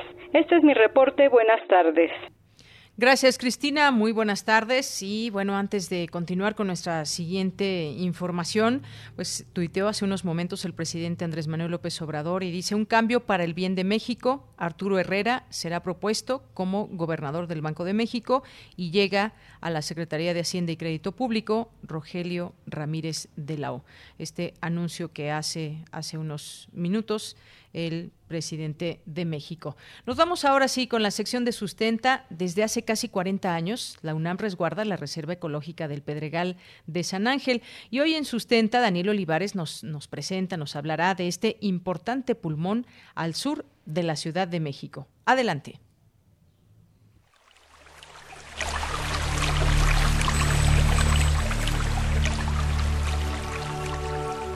Sustenta. Sustenta.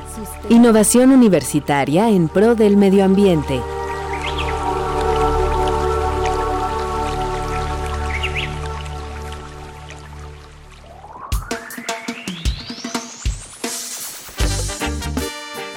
Buenas tardes a todas y todos los radioescuchas de Prisma RU. Les doy la más cordial bienvenida a este espacio de sustenta. Hoy hablaremos acerca de la Reserva Ecológica del Pedregal de San Ángel, para ello, conversaremos con la doctora Silke Kram Heydrich, secretaria ejecutiva de la Reserva Ecológica.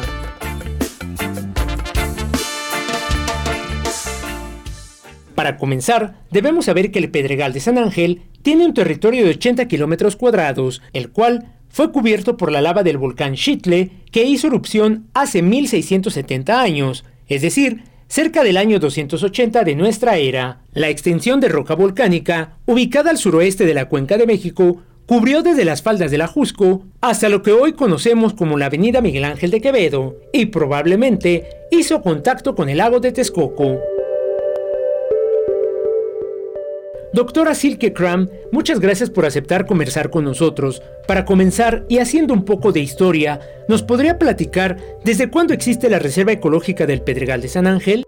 Pues bueno, la reserva existe desde un decreto, un acuerdo del rector del 30 de septiembre de 1983, o sea, sí, ya más de 30 años. En el curso del, de la construcción de Ciudad Universitaria, pues se, se tienen muchos planes y se quiere construir también en una zona enfrente de Facultad de Ciencias y hay académicos que habían estado haciendo muchas prácticas en la reserva en bueno, no, era la reserva en ese entonces, sino más bien era el ecosistema del Pedregal de San Ángel y ya existía mucha información acerca de este ecosistema único con una gran diversidad de especies y que se iba destruyendo poco a poco porque se, se desarrolla sobre el derrame lábico del chitle y entonces por la preocupación de que pudiera desaparecer completamente porque se urbanice también fuera de Ciudad Universitaria, pues empezaron a generar información, protestar en contra de, que se siguiera destruyendo. También se unieron muchos estudiantes en aquella época y con ello lograron parar la construcción en esa zona y convencer a las autoridades de, de la UNAM a que se hiciera un acuerdo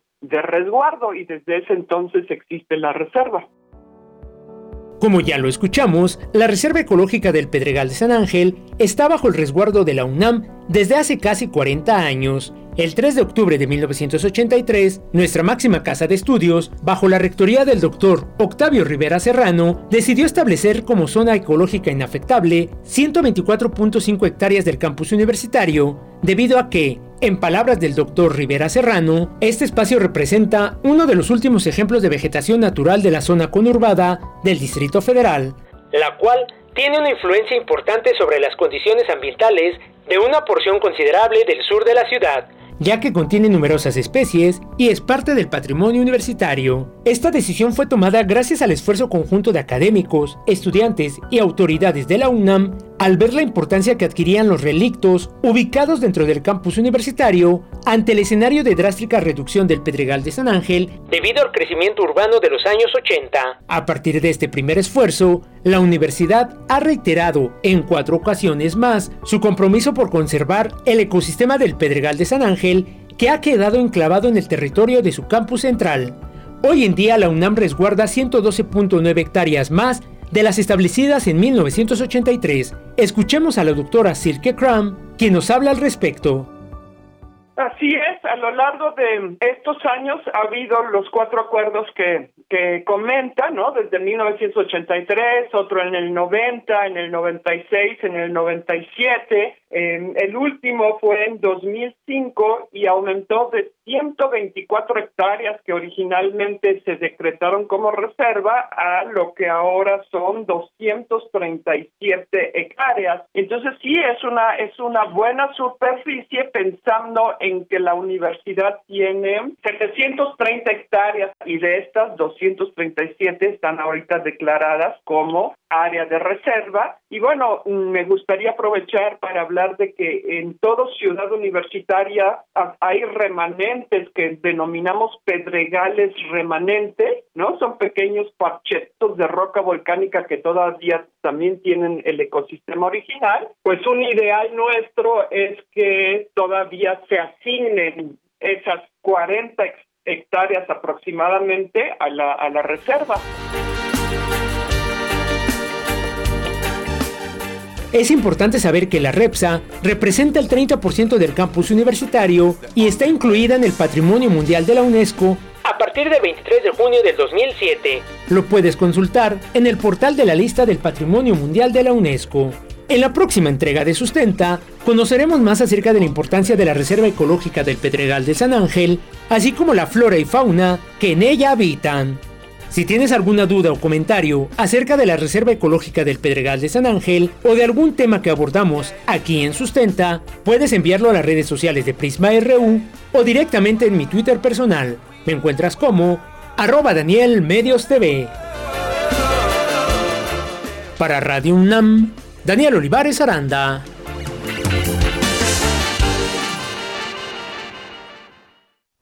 Dos de la tarde con 22 minutos y es momento de irnos a las breves internacionales con Cindy Pérez. Internacional RU. El Parlamento Europeo aprobó el certificado digital de coronavirus para permitir a los viajeros verificar cuál es su situación sanitaria. El también conocido como pasaporte COVID salió adelante por 546 votos a favor, 93 en contra y 51 abstenciones y entrará en vigor oficialmente el 1 de julio.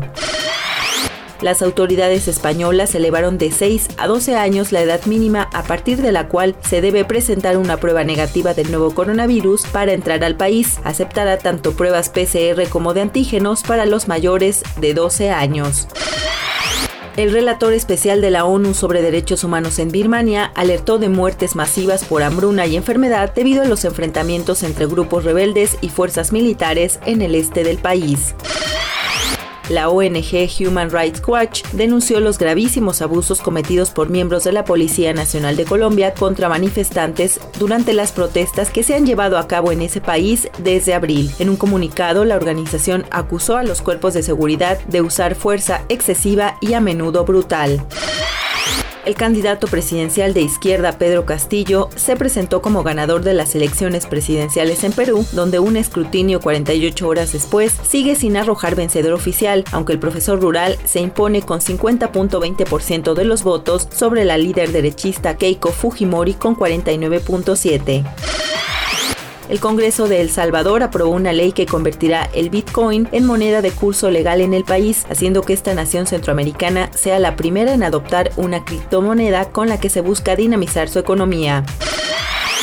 La policía de Nicaragua detuvo a cuatro líderes opositores, entre ellos dos aspirantes a la presidencia, ampliando la lista de arrestos en el marco de leyes sancionadas durante el gobierno de Daniel Ortega para proteger la soberanía.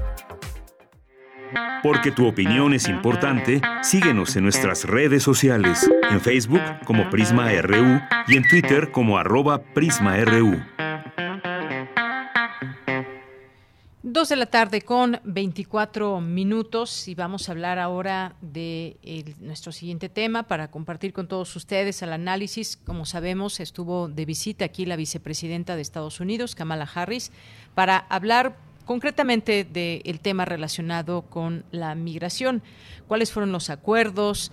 Eh, ¿Qué significa esta visita? Se habla, se insiste mucho de atacar las, la raíz del problema que genera este paso de migrantes, sobre todo centroamericanos, eh, que quieren llegar a Estados Unidos. Este será el principio de algún acuerdo realmente importante que logre no sé si frenar la migración, pero atenderla de una, de una manera mucho más sensible de cómo se venía haciendo, cuáles son esos acuerdos y vamos a platicar del tema con la doctora María Cristina Rosas González, doctora en estudios latinoamericanos por la UNAM, profesora del Centro de Relaciones Internacionales de la Facultad de Ciencias Políticas y Sociales de la UNAM.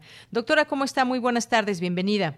Gracias, Deyanira, buenas tardes, un gusto estar con usted y con su auditorio.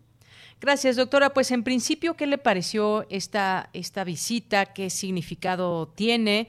Y sobre todo, pues ir platicando sobre lo que sabemos de que se habló en esta reunión, porque se dejan fuera muchos otros temas que puede haber dentro de la agenda binacional, pero el tema específico de la migración y esta visita, ¿qué le ha parecido?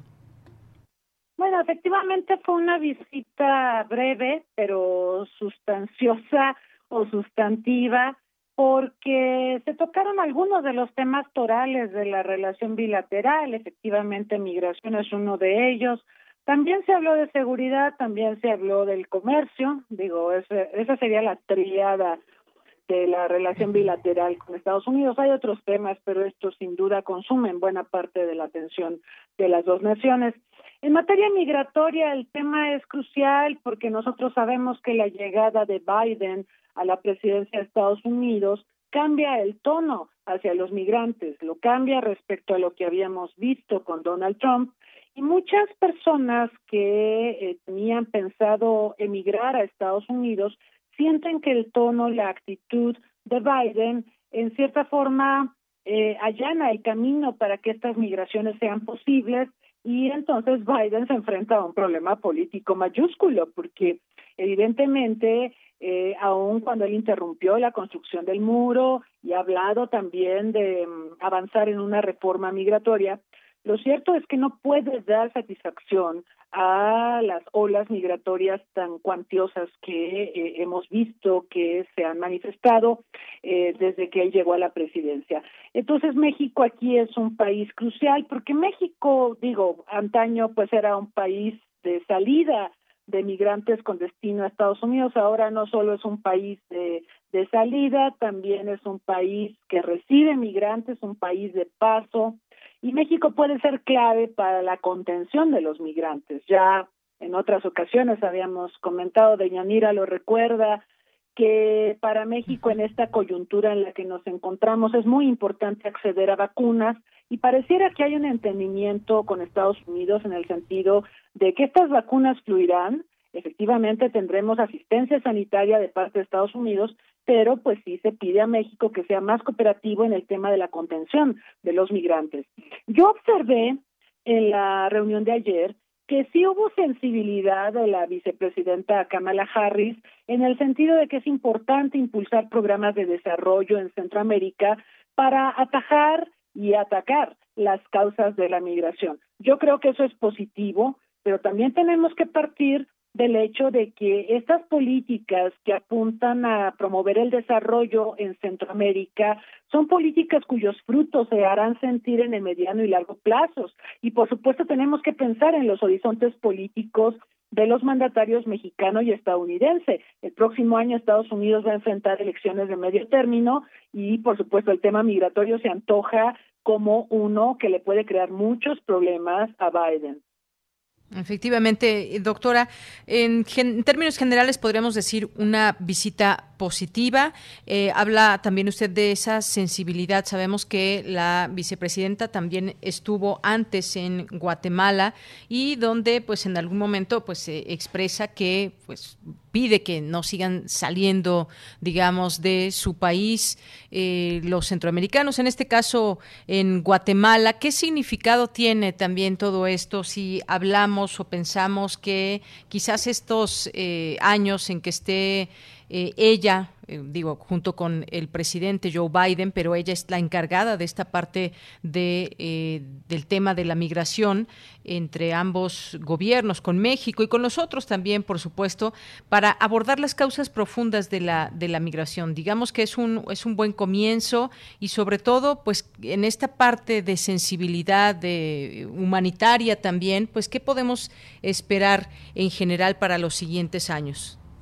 Pues mire, yo observo un cambio de tono de esta administración Biden-Harris respecto a lo que vimos con Donald Trump, porque Donald Trump era amenazante, nos amenazó con sanciones comerciales, recordamos, y forzó a, Guatemala y un poco a México a convertirse en terceros países seguros, o sea, a procesar prácticamente todas las solicitudes de personas que quisieran emigrar a Estados Unidos, procesarlas en Guatemala y en México. Y, y, yo creo que el hecho de que la vicepresidenta Harris haya ido a Guatemala busca sanar, sanar esta herida que deja la administración Trump y donde sin duda se quiere cambiar el tono eh, en términos de que Guatemala pues ya no funja, digamos, como eh, tercer país seguro, pero sí que desarrolle acciones para contener las olas migratorias. Yo creo que, que es evidente que, que va en esa dirección eh, la presencia de la vicepresidenta en Guatemala. Y luego viene acá y concerta con México en términos de programas de apoyos económicos y demás. Está presente también la agenda de seguridad de Yanira, o sea, no podemos olvidar cómo se ha criminalizado la migración y cómo también tenemos a la delincuencia organizada haciendo de las suyas contra los migrantes. y nosotros sabemos que hay secuestros, asesinatos y, y una serie de situaciones muy muy lesivas a los derechos humanos de los migrantes. Entonces, también se habló en esta reunión que tuvo el gobierno de México con la vicepresidenta estadounidense de la creación de un grupo para combatir el tráfico y la trata de personas, porque es una forma también de darle protección a los migrantes. Vaya, es un tema sensible porque eh, ni en México ni en Estados Unidos nos conviene que, que prospere esta impunidad eh, en términos de salvaguardar los derechos humanos de los migrantes. No, no es bueno ni política ni socialmente hablando. Entonces, el tema se abordó eh, vamos a, esperar también qué iniciativas más concretas se desarrollan por parte de ambos países, pero de entrada sí, sí podríamos hablar de una reunión fructífera, de mm, una actitud perceptiva de parte de la vicepresidenta estadounidense respecto a las propuestas que México hace para atacar las raíces del problema migratorio. Y, y bueno, la otra cosa que yo le diría de Yanira, creo que la administración Biden deja muy en claro que la prioridad en este continente para su administración será México y Centroamérica. Esto debe preocuparle al Cono Sur. El Cono Sur parece ser que no va a resultar tan prioritario en la administración de Biden, o al menos hasta ahora no se ve así. Bien, pues muchas gracias por esta, esta lectura, este análisis, eh, doctora. Y algo que menciona usted, me quedo con esa palabra, eh, me gusta, esa eh, perceptiva por parte de Kamala Harris aquí en México y que además, bueno, este plan del que se está hablando efectivamente se enfoca en esta región conformada por Guatemala, Honduras y El Salvador, que son los países donde, donde más migrantes eh, salen y eh, pues en su paso por México pasan muchas cosas y entre esas cosas pues está el tema de la inseguridad. Se vuelven grupos vulnerables todos estos grupos eh, que salen de estos países y que se internan a México. Eh, el que sea de interés por parte de Estados Unidos, ya que exista esta intención, pues sin duda no puede ser más que positivo y nos tocará ir viendo cómo se desarrolla en esta etapa, en estos años, esa posibilidad y hablar quizás en algunos, en algunos años de cómo se frenó esa esa migración o bien qué planes hay dentro del territorio de Estados Unidos, ya las personas que están eh, que no tienen papeles, que están eh, como ilegales, digamos, y por la otra, cómo va a ser la entrada en todo caso de quienes tengan familiares, el tema de las familias, que también es un tema muy sensible, que están separadas entre dos países, los países de origen y los países y el país al que llegan, que es Estados Unidos, pero esto ya se irá prefigurando en todo este plan, por algún lado se tiene que empezar estas visitas, pues esperamos que rindan frutos en lo eh, para lo posterior. Así que, pues, doctor, algún comentario final que nos quiera hacer. Sí, claro, Deyanira. Está pendiente la designación de embajador de Estados Unidos en México. Ahorita hay un encargado de negocios. Se han ventilado varios nombres. Eh, entiendo que el presidente Biden quiere en paquete presentar a diversos nominados a diversas embajadas ante el Senado, pero bueno, se ha hablado de Ken Salazar, que fue el responsable de seguridad interior en los tiempos de Obama, y si se confirmara, por ejemplo, a este personaje, porque también se han ventilado otros nombres, pero digamos que si se confirma eh, que Ken Salazar, Kenneth Salazar será el embajador de Estados Unidos en México, pues esto revelaría que efectivamente hay preocupación en materia migratoria y de seguridad en la frontera por parte de Estados Unidos en su relación con México. Entonces, eh, si ese es el sentido de, de la posible nominación de este personaje, pues eso también habla de cuáles serán los temas prioritarios por lo menos en los siguientes meses en la relación bilateral México-Estados Unidos y desde la visión de, del presidente Biden y de la vicepresidenta Kamala Harris. Claro, pues todas estas piezas que también formarán parte de todo esto, quien finalmente será nombrado en ese cargo. Y pues el panorama está, los migrantes sabemos siguen saliendo de sus países, esto es algo que también compete por supuesto a las autoridades. Y creo doctora, ya con esto me, despido, creo doctora que eh, finalmente se ve también esa eh, posibilidad de ver el problema de una forma eh, concatenada con otros gobiernos y no solamente con una visión, ya sea la de Estados Unidos, o sea la de México, o sea la de Honduras, o la de El Salvador, sino que el trabajo conjunto seguramente llevará buen camino. Eso es importante porque en antaño veíamos acciones de México hacia Centroamérica sin tomar en cuenta Estados Unidos de Estados Unidos en Centroamérica sin tomar en cuenta México. Y hoy estamos ante una situación bastante inédita y creo yo positiva, donde México y Estados Unidos, que tienen importantes intereses en Centroamérica, parece que están eh, gestionando agendas conjuntas y esto pues puede derivar en muy buenos resultados, por supuesto. Muy bien, bueno, pues ya lo seguiremos platicando. Por lo pronto queríamos eh, conocer su análisis sobre esta visita de Kamala Harris aquí a nuestro país, en esta eh, reunión que tuvo con funcionarios en México, con el presidente Andrés Manuel López Obrador. Doctora, pues muchas gracias por estar con nosotros, gracias por este análisis. Como siempre, un placer, Dayanira, muchas gracias. Hasta luego, muy buenas tardes. bueno, pues Gracias a la doctora que estuvo hoy con nosotros, a la doctora María Cristina Rosas González, doctora en estudios latinoamericanos por la UNAM, profesora del Centro de Relaciones Internacionales de la Facultad de Ciencias Políticas y Sociales de la UNAM, porque sin duda esto, este tema es muy importante para las personas que siguen saliendo de sus países. Está México, por supuesto, también es un, eh, es un expulsor de migrantes desde hace muchos, muchos, muchos años y hemos visto pues muchos reveses, muchos intentos también de eh, tratar de llevar a bien esta, este problema y se ha intentado e intentado y no se ha logrado de la mejor manera. Claro que hay mucha gente durante todos estos años que ha logrado la nacionalidad o que ha logrado eh, estar de manera, permanecer de manera legal en Estados Unidos, que ha logrado llevar incluso a su familia a vivir con ellos a Estados Unidos, o mucha gente que también ha sido deportada, que se ha regresado, y hay un sinfín de historias. Cada historia tiene su particularidad. Hay quien llegó por el desierto, por el río, eh, gente que ha perdido la vida. Ha sido para muchos miles de migrantes un camino sinuoso, un camino en el que se han enfrentado a la muerte y muchas veces incluso pues se han topado con la misma muerte. Así que este puede ser una, una luz al final del túnel y pues los hechos nos lo dirán más adelante. Continuamos. Relatamos al mundo. Relatamos al mundo.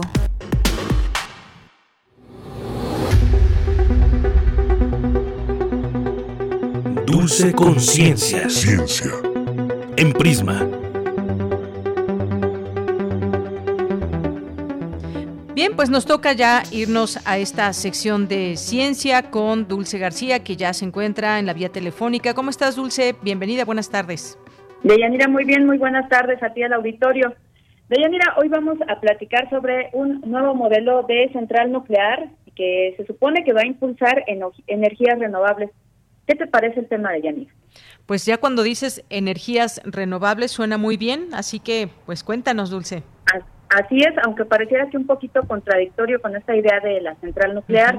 pues, yo, yo no le sé bien todavía el tema, pero por eso vamos a contar con un especialista que nos va a platicar de qué se trata. ¿Qué te parece si antes de pasar a esta entrevista escuchamos un poquito de información sobre este reactor nuclear? Claro, adelante.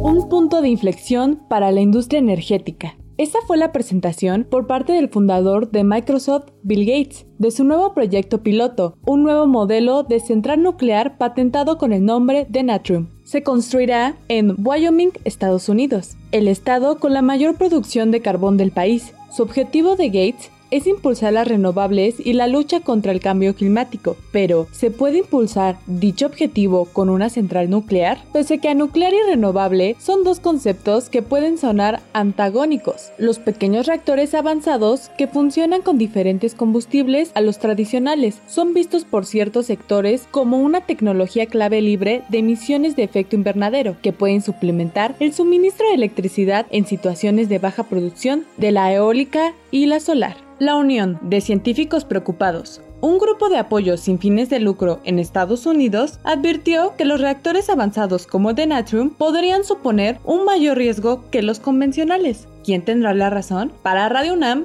Isela Gama. Muchas gracias a la querida Isela, como cada miércoles que nos presta su hermosa voz. Y bueno, pues para platicar sobre este tema ya se encuentra en la línea el doctor Julio Herrera, quien es académico del Instituto de Ciencias Nucleares de la UNAM. Doctor, muy buenas tardes, ¿cómo se encuentra? Hola, buenas tardes y buenas tardes a sus auditorios. Gracias, doctor. Gracias también por tomarnos la llamada. Preguntarle de entrada cómo podemos entender este pues esta central nuclear que nos dicen que es innovadora cuando todavía no terminamos de entender cómo funcionan los reactores nucleares pues convencionales. Bien, bueno, puedo empezar un poco por los principios.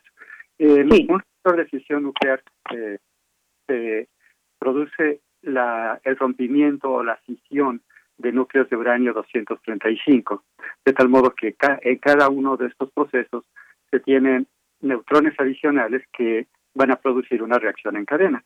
Pero en general, eh, el uranio que encontramos en la naturaleza eh, es en su mayor parte uranio 238, de tal modo que se necesita enriquecer para eh, poder para tener suficiente uranio 235 concentrado para conseguir que se produzca la reacción en cadena.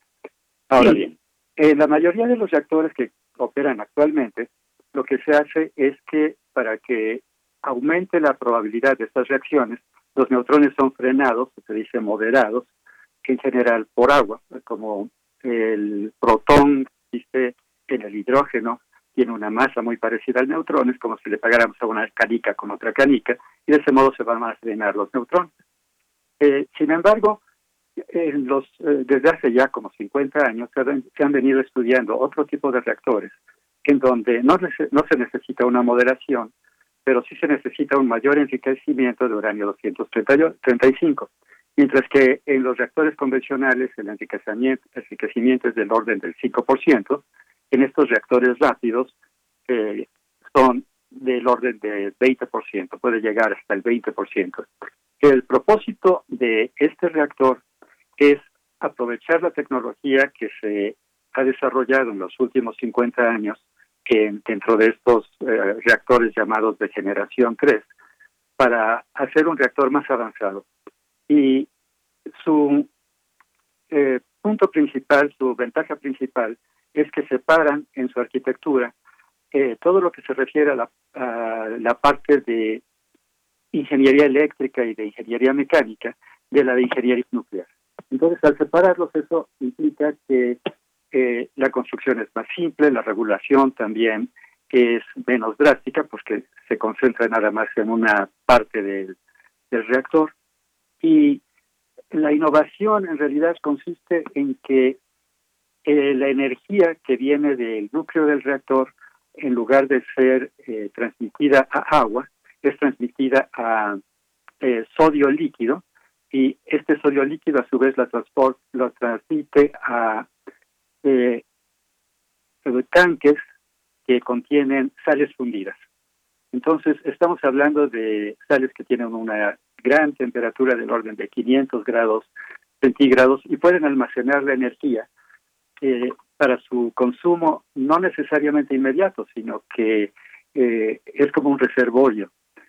Y esto es en realidad algo que surge de las, de las mismas ideas de las energías renovables, porque las energías renovables se necesita almacenar la energía para cuando éstas no están disponibles. Bueno, este es precisamente el mismo principio, utilizar eh, la energía nuclear para almacenarla en sales líquidas y después eventualmente poder utilizarla. Y la, ventaja, la ventaja que tiene esto es que como la temperatura es mayor, de acuerdo con las leyes de la termodinámica, la eficiencia en la eh, producción de trabajo eventualmente es mucho mayor. Eh, además, esto sería no únicamente para generar electricidad, sino también este calor se puede utilizar para otros procesos industriales, para eh, calentamiento de hogares o para la producción de hidrógeno en el caso de vehículos. Entonces, en realidad es una idea que se basa en conceptos que ya están bastante estudiados, pero con una arquitectura completamente diferente que lo hace más segura y más eh, menos costosa. Una, eh, un problema serio que ha tenido la energía nuclear en general es que el costo es muy alto. Entonces aquí, por ejemplo, eh, están eh, planeando tener una inversión del orden de 80 millones de dólares para una planta piloto que produciría del orden de 350 megawatts de energía eléctrica, mientras que para poder producir un reactor del orden del, tipo que tenemos en Laguna Verde, una planta como la que tenemos en Laguna Verde, se gastaría el orden de decenas de miles de dólares. Entonces es una diferencia enorme. Claro. Doctor, rápidamente, la verdad es que ya nos explicó todo, todo así muy rápido y muy claro, pero yo quisiera preguntarle rápidamente, ¿cuáles son los peligros que pudieran tener estos reactores nucleares innovadores? Bueno, como decía, la tecnología de reactores rápidos eh, ya tiene como unos 50 años más o menos, probablemente unos pocos más, eh, y sí han tenido problemas serios. Por ejemplo, en eh, Francia se construyó un reactor que se llamó Super Phoenix eh, desde 1974, pero tuvo una serie de problemas de operación y tuvo que ser cerrado definitivamente en 1986. También en Japón se construyó otro en 1995 tuvo que ser cerrado debido a un incendio. Sin embargo, eso no quiere decir que los problemas no puedan ser resueltos. En el caso de Rusia, en dos reactores operacionales que en conjunto producen del orden de uno y medio gigawatts. Tienen una eh, capacidad instalada de uno y medio gigawatts. Eh, desde luego, eh, el manejo de el manejo de sodio líquido, estamos hablando de temperaturas de 500 grados centígrados, requiere de cierto cuidado. Sin embargo, a diferencia de muchos de los reactores que se utilizan hoy en día de agua presurizada, estos no requieren de presurización, simplemente es la circulación que ya que ya tienen. Claro, pues pues sí, también eh, esta, por ejemplo, el hecho de que salga, que no trabajen con agua sino con sodio, como nos comenta, le da un poco más de estabilidad a, a esta energía que se produce. No, eso tiene más bien que ver con el transporte de calor. Lo que puede hacerlos más seguros es la forma como está configurado el núcleo del el núcleo del reactor. También ahí hay mucha discusión porque eh, se argumenta que si crece mucho la temperatura del sodio se pueden producir burbujas eh, y esto llevaría a una excursión eh, de, de las reacciones nucleares. la idea es que aquí están controlando bien la temperatura de tal modo que eso no pueda no pueda ocurrir y en último caso eh, tienen la forma de eh, mejorar la, la refrigeración eh, para ser franco habrá que ver todavía con más detalle el diseño eh, y ver qué dicen los, las agencias reguladoras se supone que esto esta planta piloto debe estar en, operación dentro de los próximos cinco o siete años. El que eso ocurra va a depender en gran parte de lo que digan las agencias de, regulación. Claro que sí. Doctor, pues nos brindó eh, información muy, muy completa y muy clara y le agradecemos muchísimo todo esto. Desafortunadamente se nos acaba muy rápido el tiempo, pero lo volveremos a invitar pronto para seguir platicando sobre estos temas. Muchísimas gracias. Muchas gracias. Hasta luego. Que esté muy bien. Gracias. Bueno, pues ahí la información sobre, sobre estos reactores innovadores. Fue el doctor Julio Herrera, académico del Instituto de Ciencias Nucleares de la UNAM. Yo agradezco muchísimo su atención y los dejo ya nada más con una frasecita. Muy buenas tardes. Tienes una cita con un científico.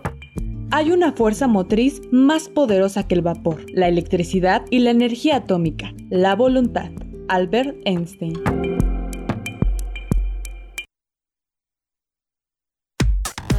Relatamos al mundo. Relatamos al mundo.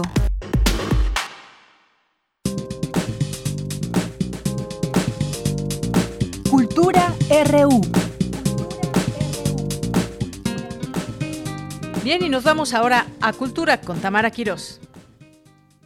Buenas tardes, Deyanira. Es un gusto saludar a todas y todos los que escuchan este programa a través de las frecuencias de Radio UNAM. Nos acercamos a la recta final de la transmisión de este miércoles y tenemos dos invitaciones. La primera es una exposición.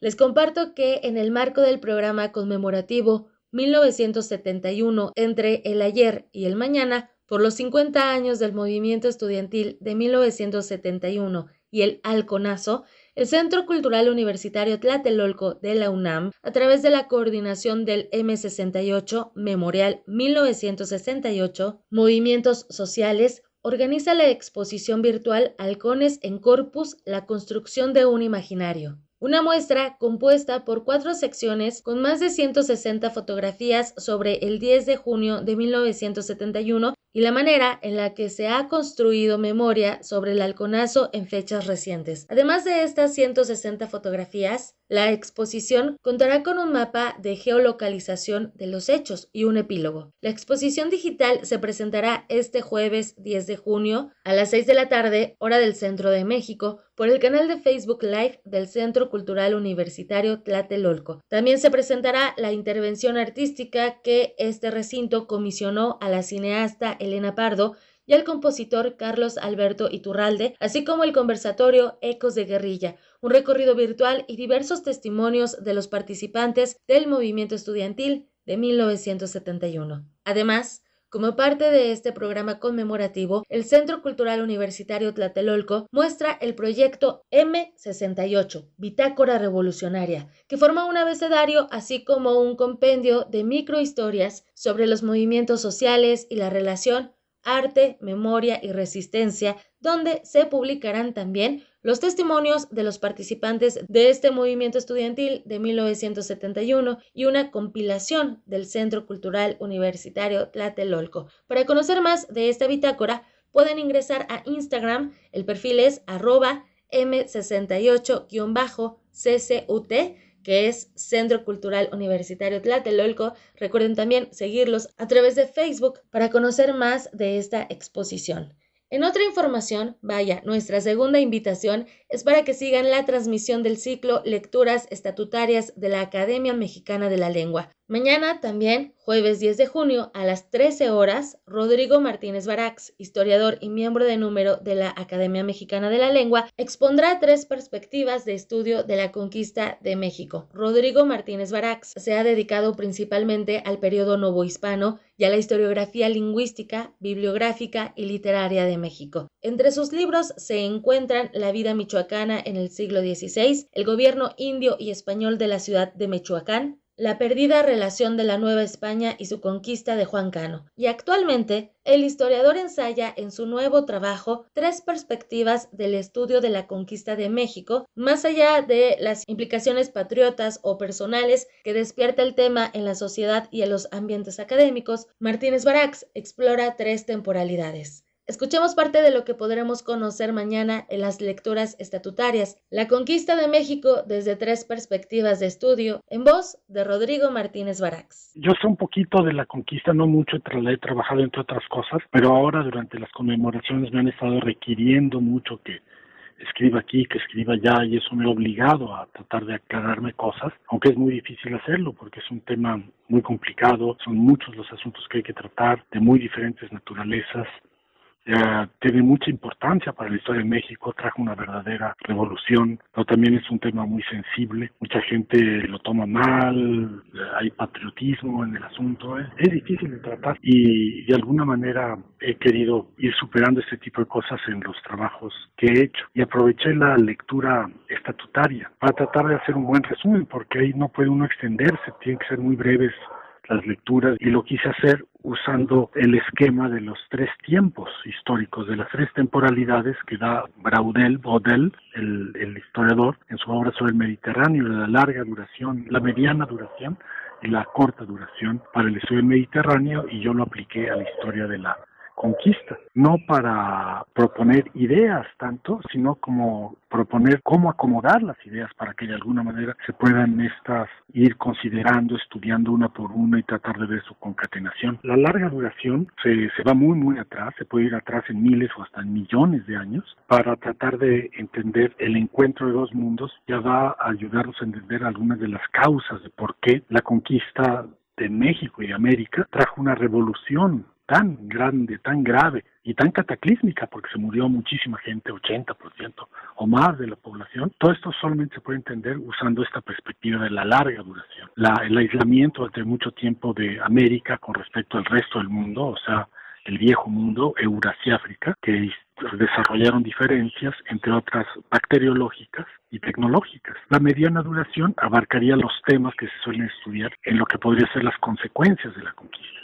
Entonces la mediana duración son los siglos XVI, XVII, XVIII, o sea, los tres siglos coloniales y también los dos siglos mexicanos y todas las cosas que uno pueda ver en relación a, a las consecuencias de la conquista. Una de ellas, otra vez, la baja demográfica cómo eso condicionó el nacimiento de la hacienda, un tipo de sociedad, el mestizaje. Y la corta duración, pues es la historia que, que siempre hemos hecho la historia de los acontecimientos de la narrativa, no solo en la conquista de México, Tenochtitlan y eso, sino todas las conquistas de todas las regiones de la Nueva España, que muchas fueron más terribles todavía, más dramáticas que la conquista de Tenochtitlan. Entonces todo esto se puede contar y de hecho se está contando con cada vez más información. Cada historiador, aquí ya no importa tanto que si un historiador tiene tal punto de vista o tal otro, opina esto, opina el otro. Aquí lo importante es que los historiadores aporten nueva información, nuevos documentos hay muchas perspectivas nuevas, sobre todo la que dio Miguel León Portilla, Condición de los Vencidos en 1959, de incorporar los documentos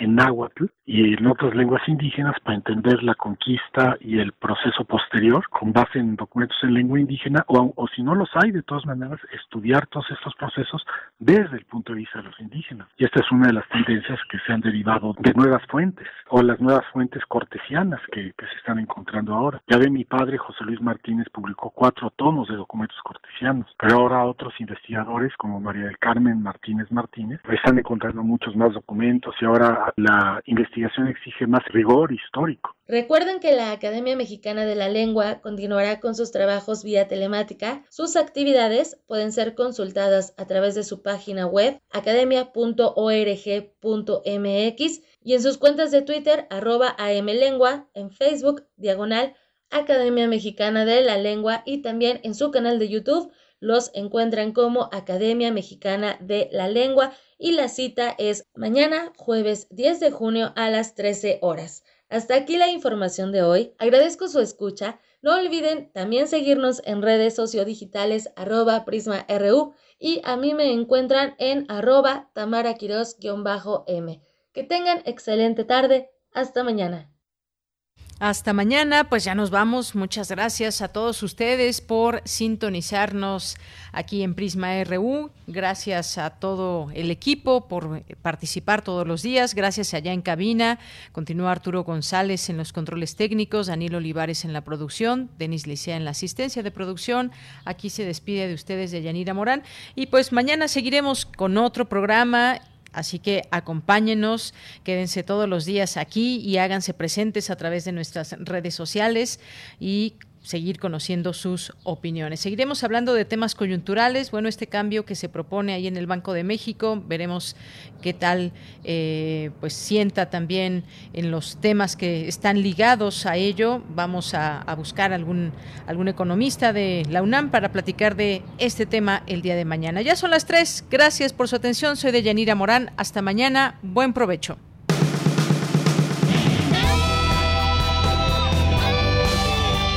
Prisma RU. Relatamos al mundo.